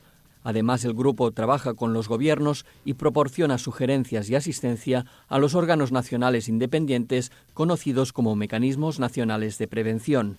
Malcolm Evans, presidente del subcomité, explicó que el año próximo atenderán un amplio rango de cuestiones, pero también tenemos la intención de responder a las preocupaciones más urgentes relacionadas con la prevención de la tortura en cada estado y de ayudar al trabajo de los órganos nacionales de monitoreo, apuntó. Jordi Trujols, Naciones Unidas, Nueva York. La Suprema Corte de Justicia de la Nación resolvió atraer un amparo relacionado con la línea 12 del sistema de transporte colectivo Metro para resolver si los jueces federales o locales serán los responsables de resolver los litigios relacionados con las irregularidades en la obra. La primera sala del máximo tribunal determinó ejercer su facultad de atracción por considerar el caso de interés y trascendencia jurídica. De acuerdo con las constancias, la Consejería Jurídica del Gobierno del Distrito Federal fue quien hizo la petición. La Comisión de Educación Pública y Servicios Educativos de la Cámara de Diputados avaló reunirse con consejeros del Instituto Nacional para la Evaluación de la Educación y con el rector de la UNAM, Enrique Graue Vigers.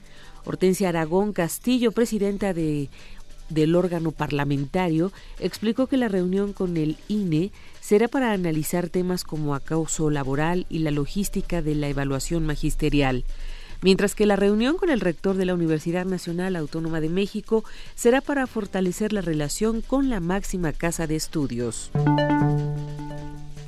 En información internacional, el general John Campbell, comandante de las fuerzas de Estados Unidos en Afganistán, aseguró que suspendieron a los militares relacionados con el bombardeo al Hospital de Médicos Sin Fronteras en la ciudad de Kunduz, que dejó 30 muertos. El comandante afirmó que el bombardeo fue a causa de un trágico error humano y que aún se estudian las medidas disciplinarias y administrativas para los efectivos implicados. El informe presentado sostiene que los militares encargados no sabían que el blanco atacado era un hospital, ya que creían que era un edificio distinto donde se habían detectado combatientes. Este jueves, el primer ministro británico David Cameron expuso ante el Parlamento los motivos por los que Reino Unido debe sumarse a los bombardeos contra ISIS en Siria lo antes posible. Cameron confía que luego de los atentados en París y del voto unánimo del Consejo de Seguridad de la ONU contra Daesh, los miembros del Parlamento aprueben los ataques contra el grupo terrorista antes de Navidad. El primer ministro argumentó que los yihadistas utilizan sus dominios en el norte de Siria para planear ataques mortales contra ciudadanos británicos. La FAO y la OMS instan a renovación de las leyes sobre plaguicidas. La FAO y la Organización Mundial de la Salud, la OMS, instaron este miércoles a los países a mantener actualizados sus marcos normativos nacionales sobre el uso de plaguicidas y publicaron una serie de nuevas directrices sobre legislación y etiquetado. El llamamiento se produce 30 años después de que la FAO presentara por primera vez el Código Internacional para la Distribución y Uso de Plaguicidas. El director de la FAO, a cargo del Departamento de Agricultura y Protección del Consumidor, Ren Wong, indicó que a pesar de los avances logrados desde la implementación de ese código, hace falta mejorar muchas reglas nacionales para adaptarlas al mundo de hoy. Wang explicó que en la actualidad se sabe mucho más de las consecuencias a largo plazo que tienen los pesticidas sobre la salud y el medio ambiente, además de que existen nuevos acuerdos internacionales y se reconoce que la mala gestión de esas sustancias puede tener efectos negativos sobre el comercio de productos agrícolas. Añadió que el uso de plaguicidas ha seguido creciendo en las últimas tres décadas y que el mercado de dichos productos se ha duplicado en los últimos 15 años, superando los 50.000 millones de dólares anuales en ventas. Jordi Trujols, Naciones Unidas, Nueva York. En Venezuela, la oposición denunció el asesinato de Luis Manuel Díaz, dirigente de Acción Democrática, al recibir un disparo tras un acto político encabezado por Lilian Tintori, esposa del líder Leopoldo López, quien se encuentra en prisión. Henry Ramos Alup, secretario general de Acción Democrática, acusó a bandas armadas del oficialista Partido Socialista Unidos de Venezuela de disparar desde un vehículo. Se trata de la primera víctima mortal en el marco del proceso electoral venezolano que culminará en la jornada del 6 de diciembre.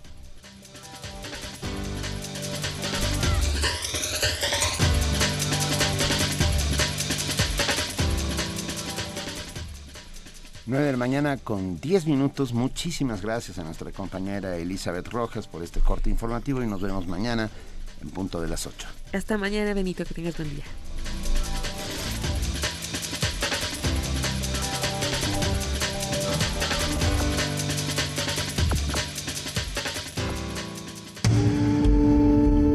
Primer movimiento. Donde la raza habla.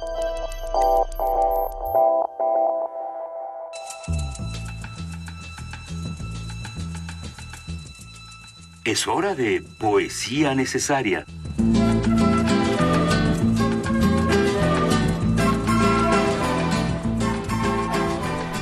Ya llegó la hora de poesía necesaria y le toca a Juana Inés de esa. Dejen ustedes a mí, le toca a Rosario Castellanos. Ah, no, bueno. Mejor, ¿eh? Sí, la verdad, francamente sí. francamente habla uno más bonito cuando habla con las palabras de otro, diría yo sobre todo de Rosario Castellanos, no de cualquiera, pero sí de Rosario Castellanos. Ser río sin peces. Ser de río sin peces, esto he sido, y revestida voy de espuma y hielo. Ahogado y roto llevo todo el cielo, y el árbol se me entrega malherido. A dos orillas del dolor uncido va mi caudal a un mar de desconsuelo. La garza de su estero es alto vuelo, y adiós y breve sol desvanecido. Para morir sin canto, ciego, avanza mordido de vacío y de añoranza. Ay, pero a veces hondo y sosegado se detiene bajo una sombra pura. Se detiene y recibe la hermosura, con un leve temblor maravillado. Primer movimiento. Escucha la vida con otro sentido.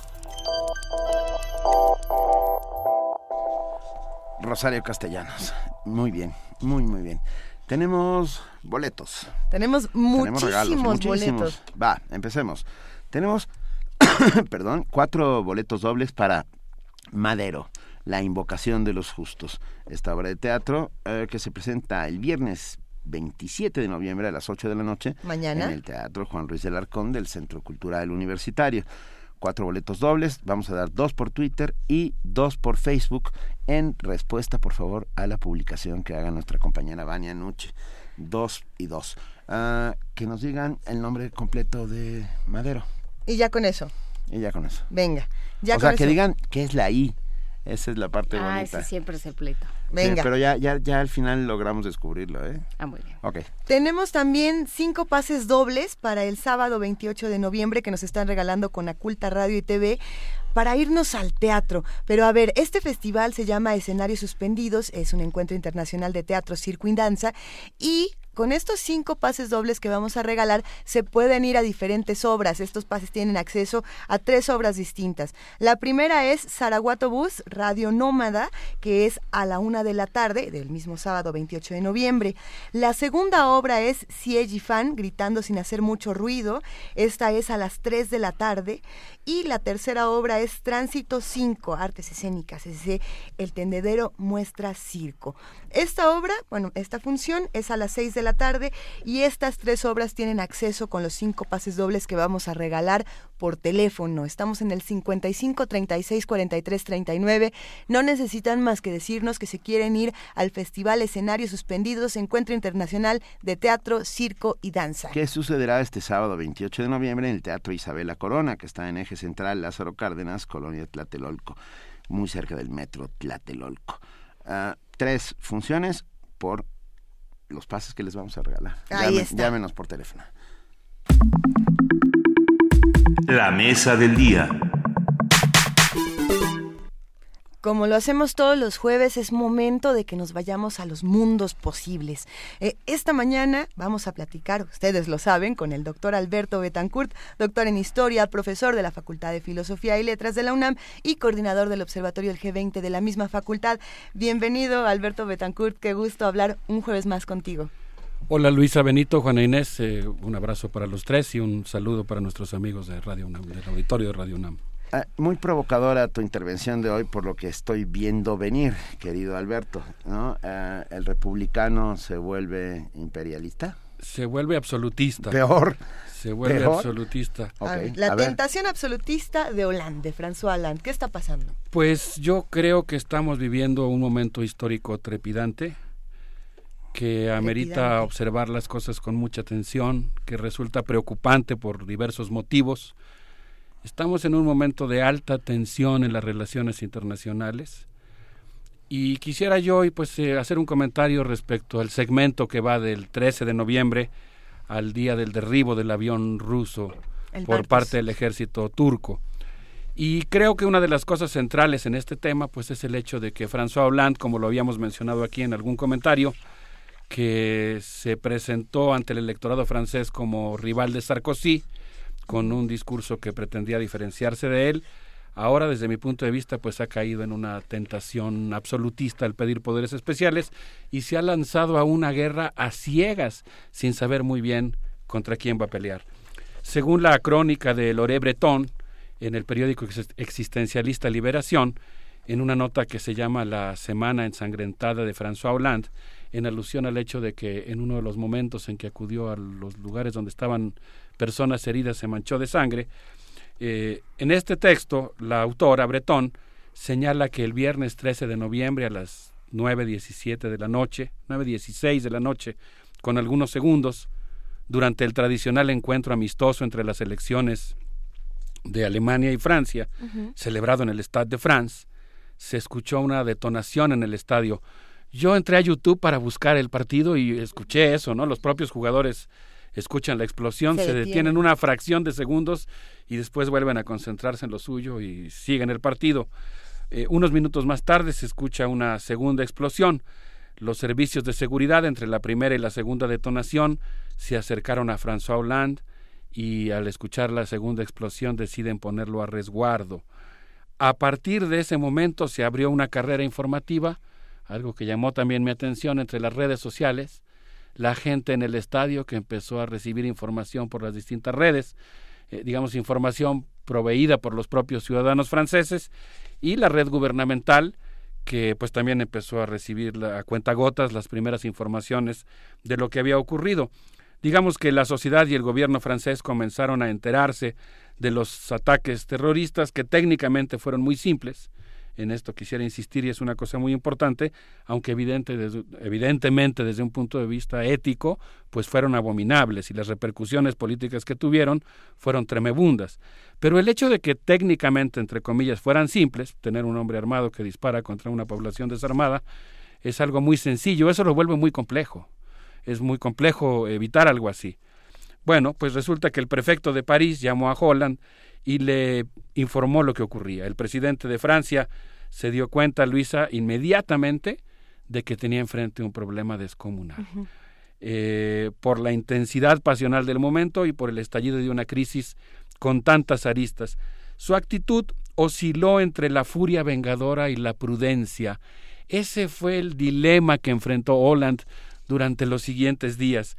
Después de muchas reuniones de gabinete, se convocó al Parlamento para el lunes para que no faltara ningún representante de la nación. Ellos, Luis, habían estado discutiendo si hacían una cita para el sábado, para el domingo, o sea, al día siguiente, y decidieron mejor darse tres días para garantizar que estuvieran presentes todos los legisladores y que se le diera a ese discurso de Hollande la relevancia que iba a tener.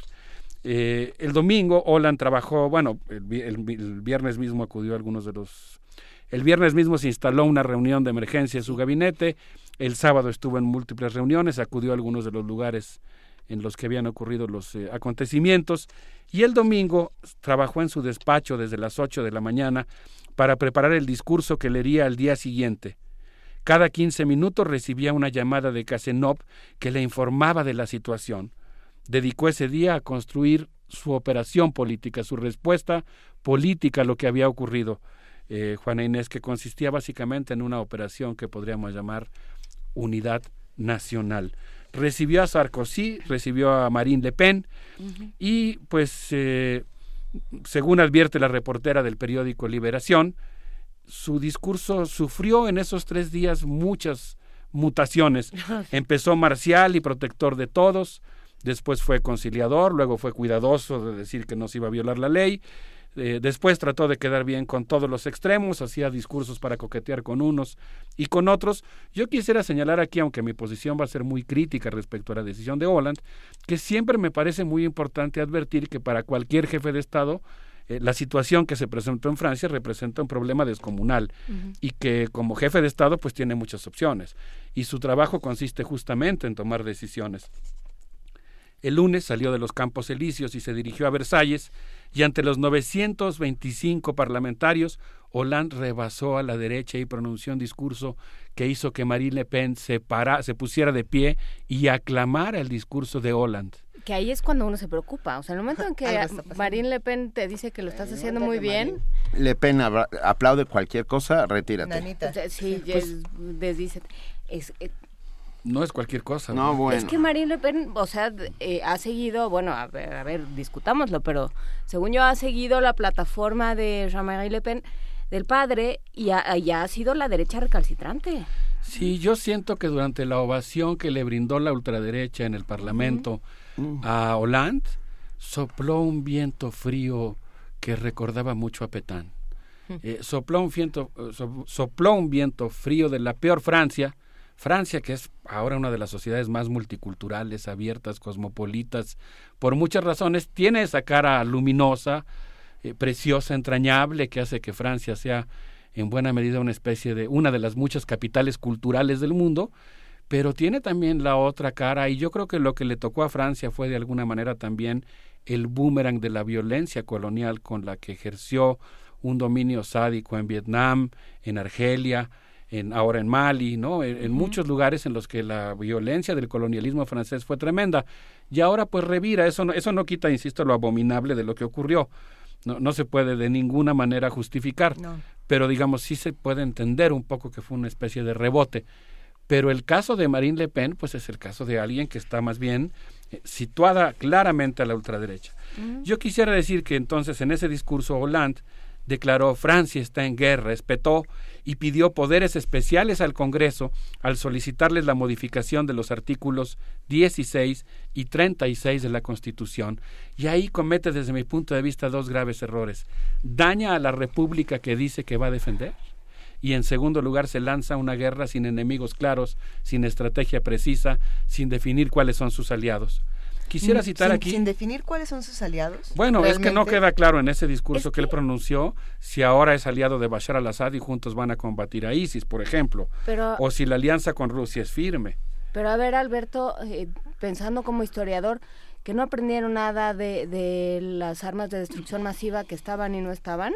O sea, ¿cuánto costó en términos políticos, por supuesto, en términos humanos, en términos económicos, en términos sociales, ese, ese numerito de tenemos que, que responder al 11 de septiembre con toda la violencia y toda la fuerza posible. No, por supuesto. recuerdas que la primera vez que abordamos este tema coincidíamos justamente en eso. Yo mencionaba incluso el 18 brumario del mismo Bonaparte, diciendo que la historia se repite primero en tragedia y después en, tono de farsa.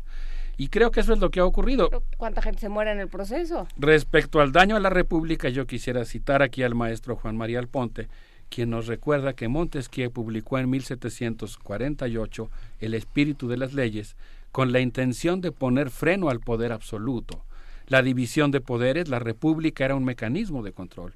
Montesquieu se enfrentó a la Europa absolutista. Su libro combate la afirmación de Luis XIV, el Estado soy yo.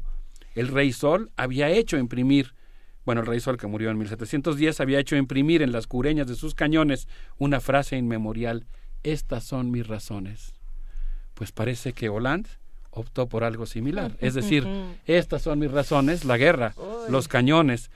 Yo quisiera comentar ahora, después de hacer esta, digamos, crítica al, a este impulso que devora a Hollande y que lo hace convertirse en lo que él afirmaba que no quería ser cuando fue candidato a la presidencia y contendió contra Sarkozy, cómo se ven las cosas desde Siria.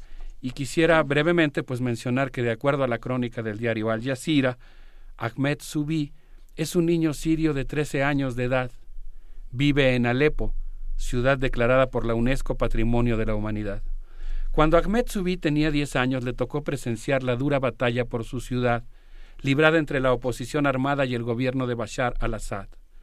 A partir de esa fecha ha sido difícil para este niño, Ahmed, ir a la escuela, a la que asiste espasmódicamente solo cuando baja un poco la tensión. Ahmed trabaja en el restaurante de su familia. Cuando llegó la oposición armada, la oposición que lucha con las armas contra Bashar al-Assad, Ahmed y su familia sufrieron mucho. Su padre era un civil que apoyaba al gobierno. Un día la Fuerza Aérea Siria surcó los cielos de la ciudad de Alepo y comenzó a bombardear las posiciones de la oposición. Su intención era liberar a la urbe del yugo de los terroristas. Una de las bombas mató al papá de Ahmed. A partir de entonces la situación económica de la familia se volvió más dura que antes. El fotógrafo de Al Jazeera, Shour al-Shimal, tomó una foto en la que Ahmed se asoma a la calle desde su ventana, desde lo que debe ser un tercer piso, y contempla un escenario de edificios en ruinas. Ahmed estudia y trabaja, le gustan las caricaturas y los dulces. Mi posesión más adorada, declaró a los reporteros de Al Jazeera, son los libros. El reportero Adam Lucen le preguntó ¿Qué quiere ser cuando sea grande? ¿Y saben qué fue lo que contestó Ahmed?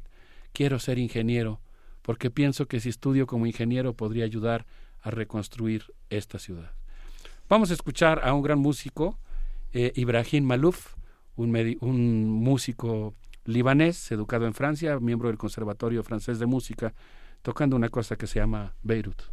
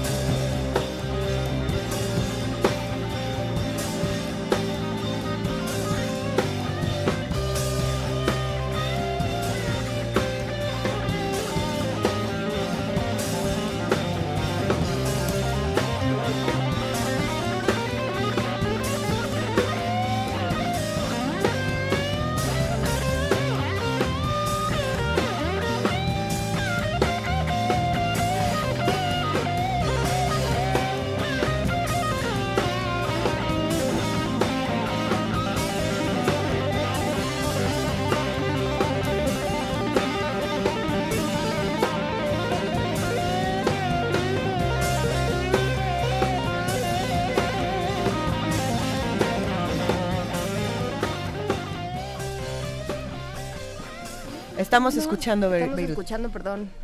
Ah, Ibrahim Malouf. Beirut. Beirut. Eh, me quedé pensando eh, que ya el poder absoluto solo se consigue a través del miedo, Alberto. Pues creo que hay destellos muy importantes de eso. A mí me llama la atención, eh, hubo un momento en la historia, un largo momento de, de, la historia en el que el Partido Socialista francés representaba una opción de izquierda, ¿no? Todavía el gobierno de Jean-François Mitterrand pues era un gobierno que jugaba un papel importante en la escena internacional y al interior de Francia. Eh, ahora esa línea se ha desdibujado claramente y creo que es muy paradójico que Hollande ahora eh, haya caído en esta tentación absolutista. Fíjate, fíjate, por ejemplo, Juan Inés, lo que dice eh, Le Monde Diplomatique en una nota que se llama Ebriedad Guerrera de Christophe, en la cual se señala que Francia se ha lanzado a la guerra incurriendo en una serie de imprecisiones e incoherencias. Y viene una larga lista de preguntas. ¿Cuál es el objetivo de esta guerra? ¿Quiénes integran esa coalición? Uh -huh. ¿Es en serio la alianza con Rusia? ¿O se va a fracturar esa alianza en 24 horas? ¿El gobierno sirio forma parte de la alianza? ¿Eso significa un cambio de 180 grados en la política exterior que había seguido Francia en los últimos años? Eh, ¿Ahora va a actuar a la limón en términos militares con Bashar al-Assad? Es decir, Rusia consiguió eso. Eh, Francia se convirtió en coaligada con Hezbollah.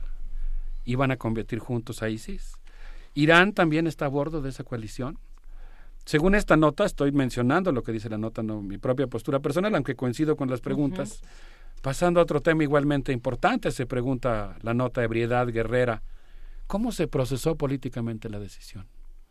¿Qué importancia tiene que un jefe de Estado que decide que su país vaya a la guerra procese el consenso, delibere las opciones, establezca claramente los objetivos, eh, incluso pues eh, armonice la cuestión legal? Este proceso se dio, se llevó a cabo en Francia, en una guerra que se declara cuando ocurre un acto criminal, sin duda, pero que probablemente ameritaría más bien una respuesta policíaca y no militar. Es decir, un se aplicará la justicia y no un iremos a destruir con nuestras bombas una ciudad. El Parlamento jugó un papel meramente decorativo. La maquinaria mediática se comportó como periodismo de guerra, con cero crítica al gobierno para no pasar como eventual traidor a la patria. Aunque debo decir que Francia es un país que es, pues, sin duda eh, una de las cunas de la democracia moderna y la discusión actualmente es muy intensa en ese país, aunque en los medios predomina esta actitud de periodismo de guerra. Sí.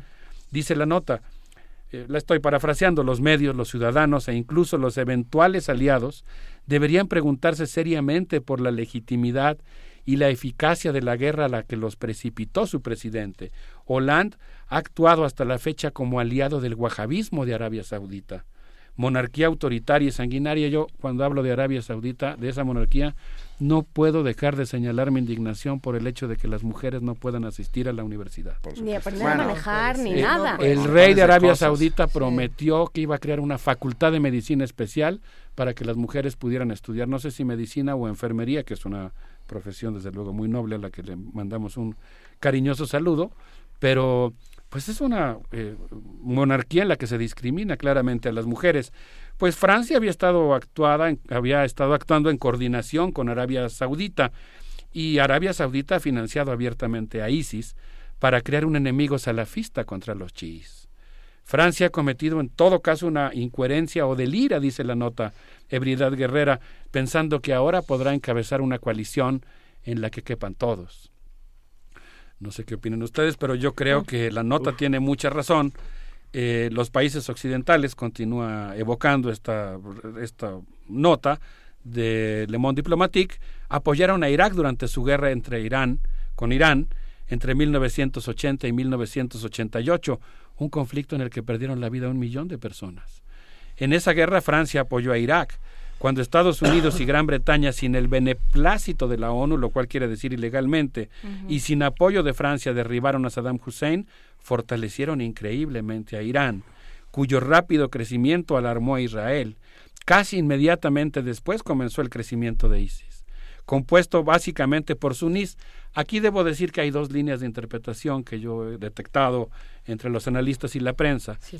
Las dos atribuyen una enorme responsabilidad a Estados Unidos en el crecimiento de ISIS.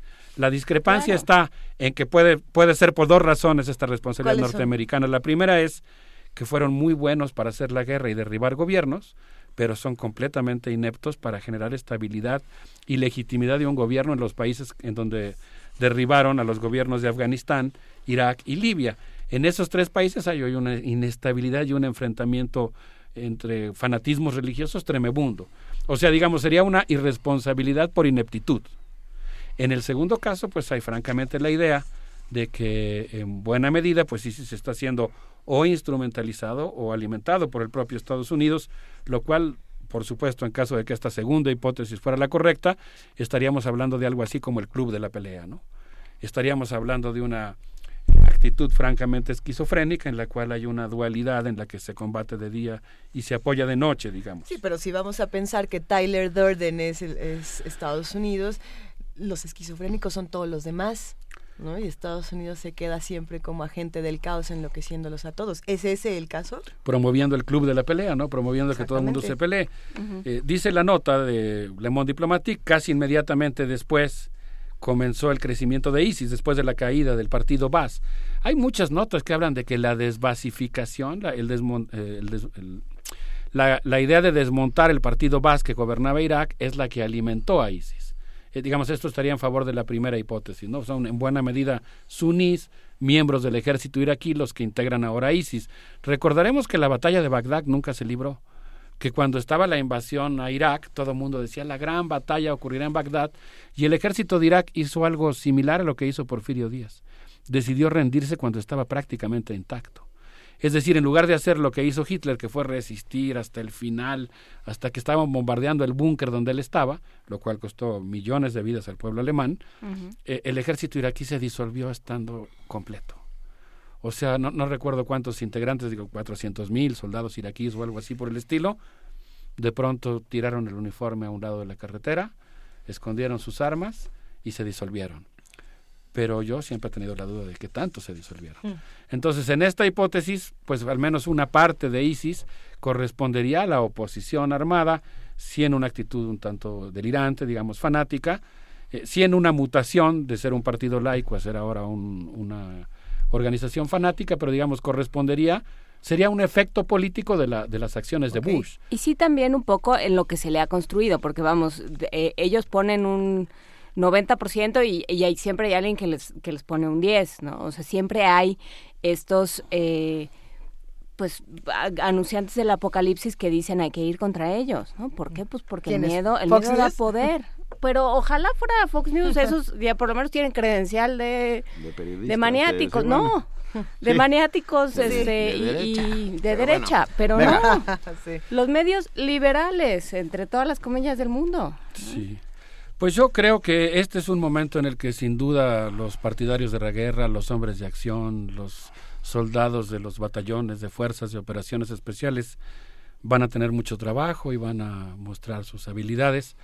Pero yo creo que la gente de paz, la gente de razón, la gente que está en favor de la convivencia intercultural, de la, pues aquí sí diría yo, de la, de la civilización en el sentido convivencial de la palabra, pues también, digo, me incluyo entre millones de personas que seguramente tendrán esa actitud, pues tendremos mucho que hacer, ¿no? Y, y, seguramente pues tendremos que mostrar también nuestras habilidades, nuestra capacidad de reconstruir la vida republicana, la cosa pública. La ilustración creó eso, la idea del espacio público y la idea de que la razón es pública. Y eso es muy importante para nosotros, porque ahora nosotros tenemos que pensar en el hecho de que la razón es pública y todos los ciudadanos tenemos de los distintos países eh, involucrados, tenemos todo el derecho de pensar con cabeza propia y de buscar y deliberar cuál es la mejor solución y tenemos que exigir una solución convivencial, pacífica. En el caso de México yo creo que la situación no está al otro lado del mundo.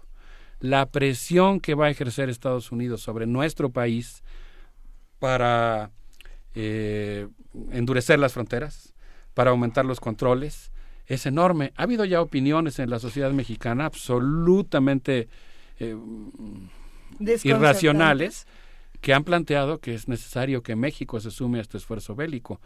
Yo creo que es importante que México y teorías de que ya recupere su tradición de paz, de respeto a la soberanía de los países, de no intervención, de neutralidad. Por supuesto, y teorías de que ya hay yihadistas en Chiapas y todas estas eh, cosas delirantes que empiezan a, circular y que empiezan a tener carácter verdadero a fuerza de...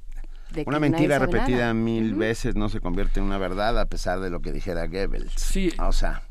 Yo quisiera despedirme diciendo que es muy importante que eh, demos un combate en la opinión pública en favor de la razón, de la paz, de la interculturalidad, de la convivencialidad y sobre todo que ejerzamos una presión enorme en términos de la política exterior de México.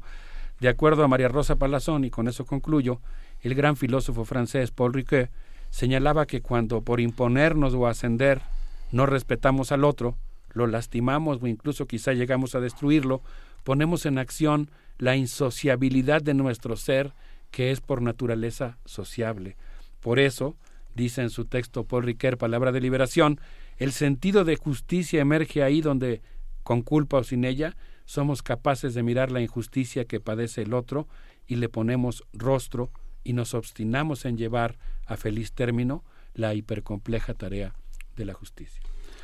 Muy bien. Eso. Muy, muy con bien. Eso nos Alberto quedamos. Betancourt, muchísimas gracias por esta por estos mundos posibles de hoy. ¿Qué vamos a oír para terminar? Vamos a escuchar a un grupo que se llama Les Sacres de Tompan, los, eh, los ritos del tímpano. Van a ver cómo es el jazz francés. Venga. Alberto Betancourt, un, abrazo, placer. Alberto. Nos vemos el próximo jueves. Gracias.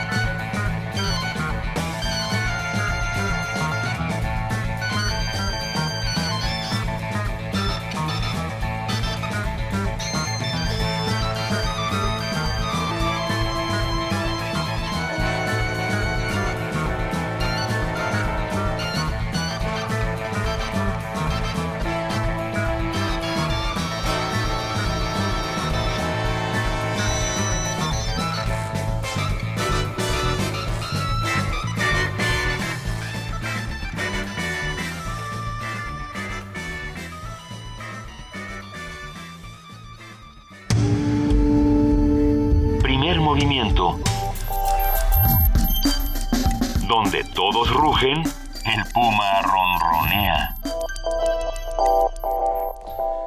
9 de la mañana, 41 minutos. Como informamos al inicio del primer movimiento, ayer lamentablemente falleció la maestra Gloria Contreras, pilar de la danza mexicana, creadora del ah, espacio... ¡Ay! Tuve un, un lapsus. El, taller coreográfico, coreográfico de la taller UNAM. coreográfico de la UNAM. Y para hablar sobre el legado que nos deja Gloria Contreras, está en la línea con nosotros Mauricio Trápaga, arquitecto, profesor, escenógrafo, entre otras cosas, y que, colaboró muy, muy, muy cercanamente con la maestra Contreras. Mauricio, muy buenos días. Muy buenos días, Luisa, Juana Inés, qué gusto de estar con ustedes. Igualmente, Mauricio, cuéntanos, ¿tú conociste a Gloria Contreras?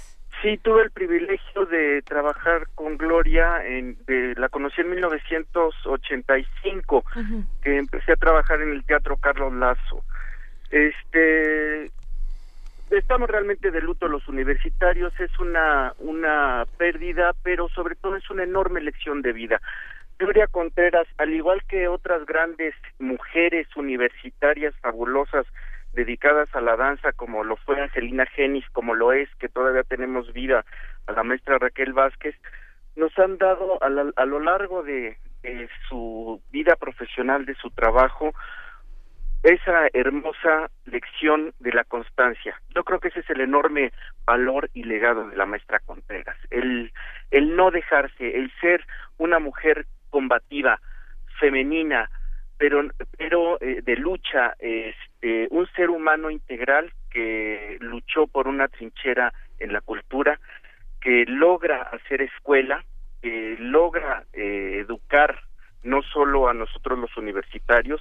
Gloria, yo creo que el enorme mérito que tiene entre muchísimos otros es que es la primera ventana que muchísima gente tiene hacia la danza moderna, hacia la danza contemporánea en México.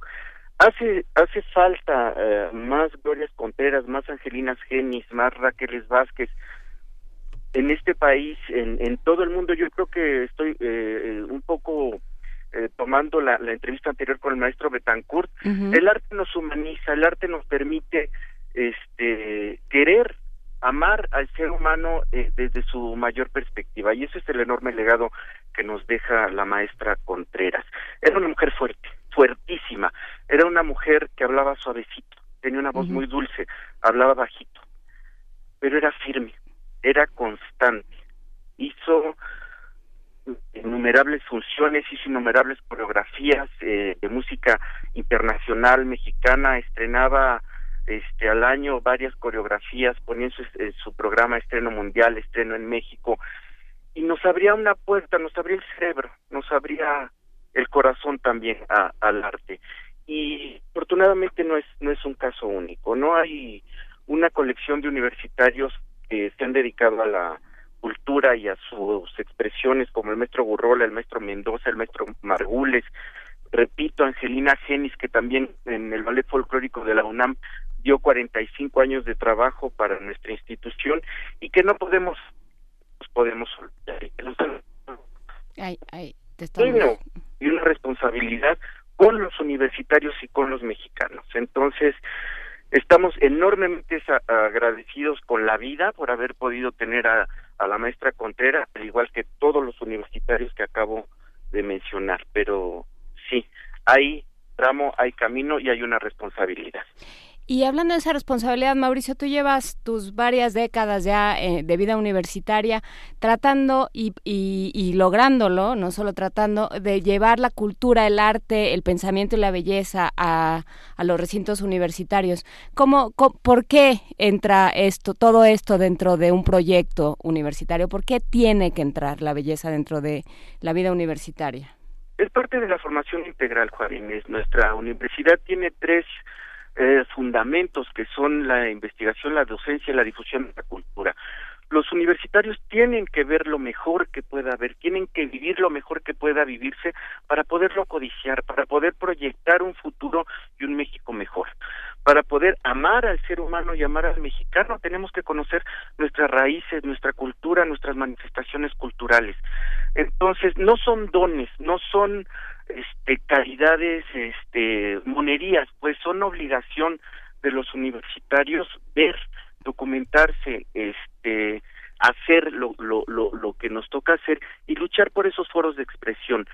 Es un, un privilegio y una maravilla que taller coreográfico de la UNAM, pero yo muchas veces me he preguntado por qué no hay una compañía de teatro este de repertorio en la UNAM, por qué no hay una compañía de danza folclórica, una escuela de danza contemporánea, cuando existe el talento, la gente que trabaja y que le regala a la universidad cotidianamente su trabajo. Entonces, hay todavía un enorme camino por andar afortunadamente y hay energía y hay juventud en nuestra universidad que ha sido educada por monstruos como Gloria Contreras eh, y, que seguramente tomarán la, la, estafeta y seguirán abriendo brecha, pero es parte de la formación integral. No se puede ser universitario sin tener esta conciencia del mundo, esta conciencia de la cultura, esta conciencia de lo que del buen deber ser mexicano. Pues en eso, en eso seguimos, Mauricio, y con contigo contamos para ello. Muchísimas gracias por esta conversación. Al contrario, yo cuento con ustedes que hacen una hermosa labor todas las mañanas y eso es lo importante. Muchísimas gracias. Todos los días. Gracias por este recuerdo y por este homenaje a Gloria Contreras y a todos aquellos que llevan el arte y la belleza a nuestra universidad y de nuestra universidad. Seguimos. Muchas gracias, Juan Inés Benito. Luisa, un placer de platicar con ustedes. Gracias. Hasta Mil luego. gracias, Mauricio. Hasta luego. Primer movimiento. Donde la raza habla. Son las 9 de la mañana con 48 minutos. Mil gracias a todos los que nos están escribiendo, a los que nos están llamando por teléfono. Tenemos una barbaridad de tweets. Muchísimos. Hubo una bonita discusión sobre quesadillas. Ignacio. Eh, ah, eh, quesadillas. No Quesadillas, sí. Acabamos descubriendo que el, el verdad viene del español, del castellano antiguo, de quesada, pastel de queso. eh, y O sea se que siempre sí. No existe la palabra náhuatl para quesadilla como tal. No, nos escribió eh, eh, Juan Mario Pérez del programa universidad, de universitario para la multiculturalidad, o algo así. El tiene un nombre Sí.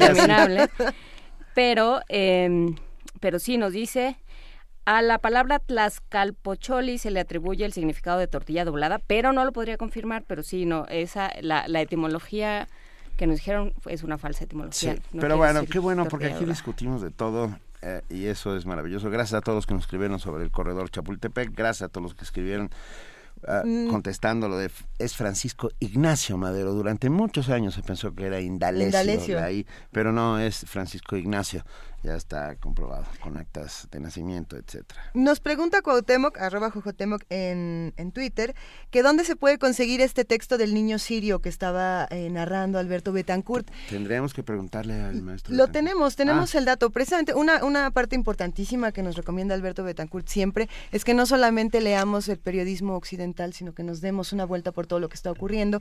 El, el diario Al Jazeera, ahí se puede encontrar en, en- en la red, ahí se puede encontrar el punto de vista árabe, el punto de vista sirio de lo que está ocurriendo para que también tengamos todas las perspectivas. Pero bueno, hablando de todas las perspectivas, es momento de que platiquemos con el doctor Luis de la Barrera Solórzano, él es del Programa Universitario de Derechos Humanos. Luis de la Barrera, muy buenos días, ¿cómo estás? Buenos días, Juan Inés, Luisa Benito. Eh, Buenos pues me, días. me abrieron el apetito con la con, con la referencia a las a las quesadillas y me imaginé unas quesadillas con mucha salsa no picante de cuitlacoche, de flor de calabaza, de queso, en fin, pero eh, vamos a hablar de, de de esta de este anuncio del presidente Enrique Peña Nieto, buenos días auditorio de Red UNAM, eh, de que se convocará a un debate respecto de la, de la legalización de la marihuana. En la vida se presentan muy de cuando en cuando ocasiones propicias para poner fin de la manera más razonable e incluso elegantemente a situaciones absurdas y nocivas que se han mantenido por inercia. Si yo fuera amigo o consejero del presidente de la República, le habría dicho que la resolución de la Suprema Corte de Justicia acerca de la producción y el consumo de marihuana era una estupenda oportunidad de presentar una iniciativa al Congreso de la Unión para que se derogaran no solo los artículos que prohíben el, el cultivo y la posesión de esa hierba, sino también los que prohíben su comercialización. En lugar de eso, el presidente anunció que su gobierno convocaría un debate nacional sobre el tema, en el que los expertos deberán exponer los pros y los contras, los alcances y las posibles consecuencias que traería la legalización. Sin duda, es plausible que el tema deje de ser tabú y se acepte que es preciso discutirlo. Pero es de advertirse que ese debate ya se ha venido dando durante años en diarios, revistas, noticiarios, libros y foros académicos. Como lo han sostenido los analistas más lúcidos e informados, estamos en el peor de los escenarios posibles. La prohibición no ha logrado en lo más mínimo su proclamado objetivo de abatir la producción, el tráfico y el consumo de la sustancia prohibida, ni podrá lograrlo, pero en cambio ha sido la causa en nuestro país de al menos 80 mil muertes y 20 mil desapariciones. El costo es altísimo a cambio de nada. Mantener una prohibición absolutamente inoperante, pero terriblemente perniciosa, es simple y sencillamente insensato. Derogarla no es admitir que la marihuana sea buena o que sea aconsejable fumarla, sino quitarle un negocio a grupos criminales y ubicar el asunto como un tema de derechos humanos y salud, no de persecución penal. Por otra parte, nadie ha rebatido el argumento central del ministro Arturo Saldívar que sustenta la sentencia de nuestro máximo tribunal. Tenemos que superar el paternalismo prohibicionista que faculta al Estado a decirnos qué podemos tomar y qué no. Una persona adulta tiene derecho a conducir su vida como le plazca, siempre y cuando no dañe a terceros.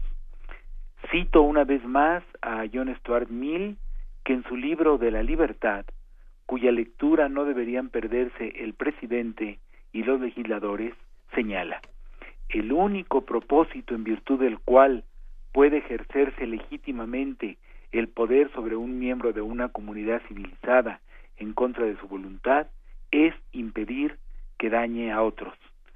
Su propio bien, sea físico o moral, no es justificación suficiente. Supongamos que la marihuana sea la sustancia más peligrosa para la salud del universo.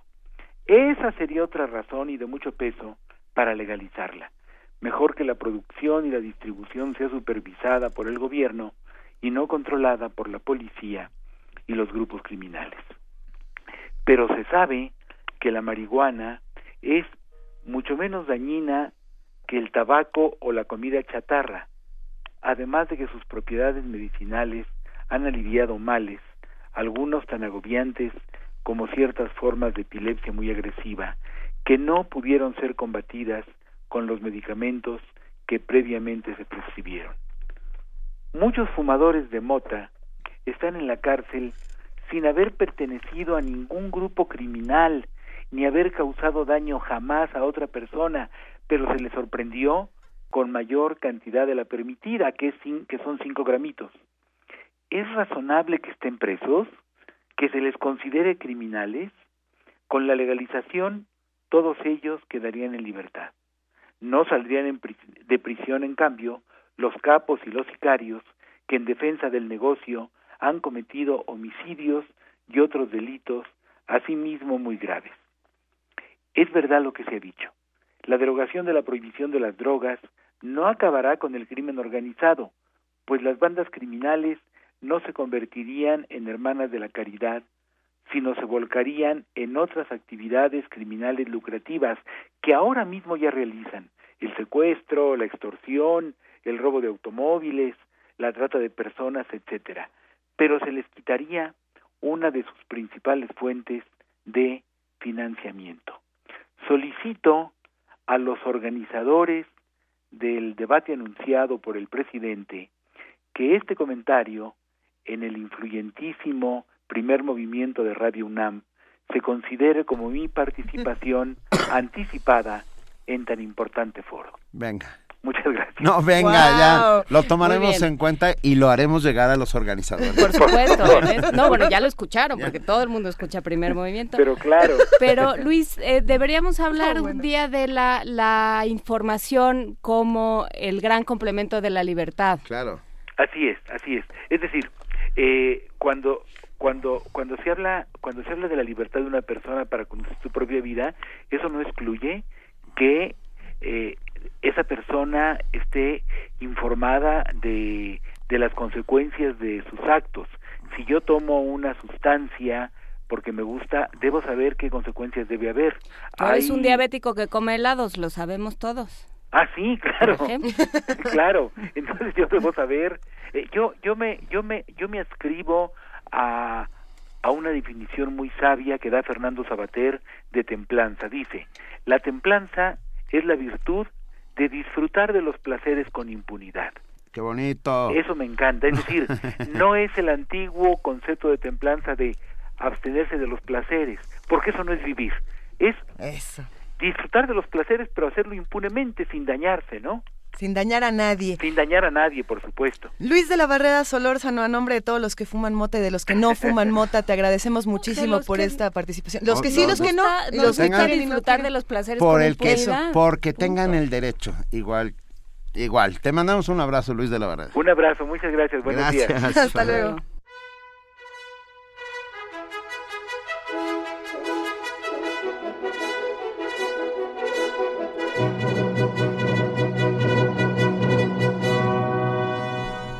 Llegó. ¿Ya regresó? Por esa nube de polvo que se ve en la distancia. Vania Nuche. la Vania, ya está de regreso Hola. con nosotros. Un después gusto. de tomar un taller de periodismo científico muy importante. Sí, muy interesante. Tendrás que contarnos, Vania.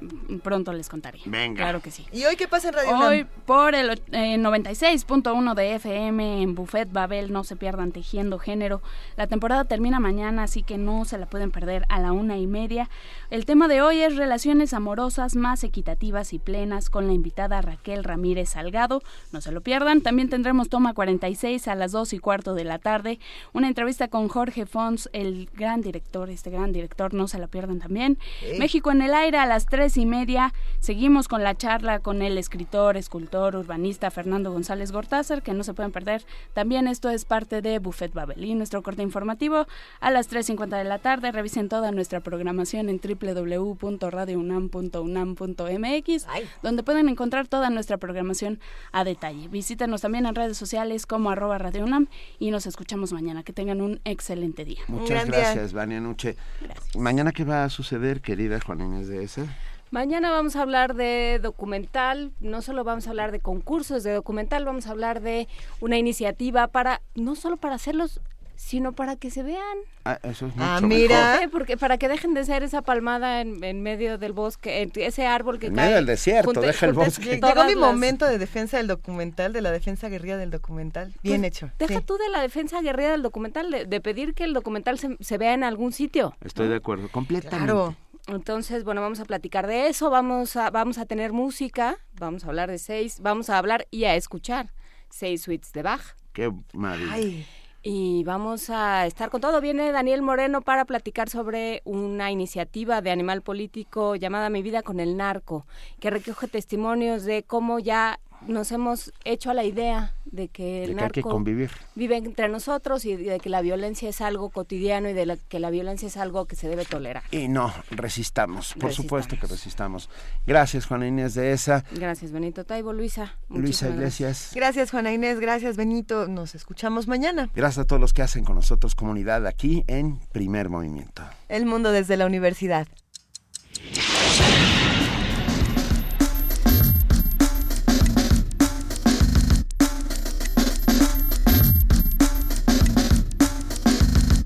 La Coordinación de Difusión Cultural de la UNAM y Radio UNAM presentaron Primer Movimiento. El mundo desde la universidad.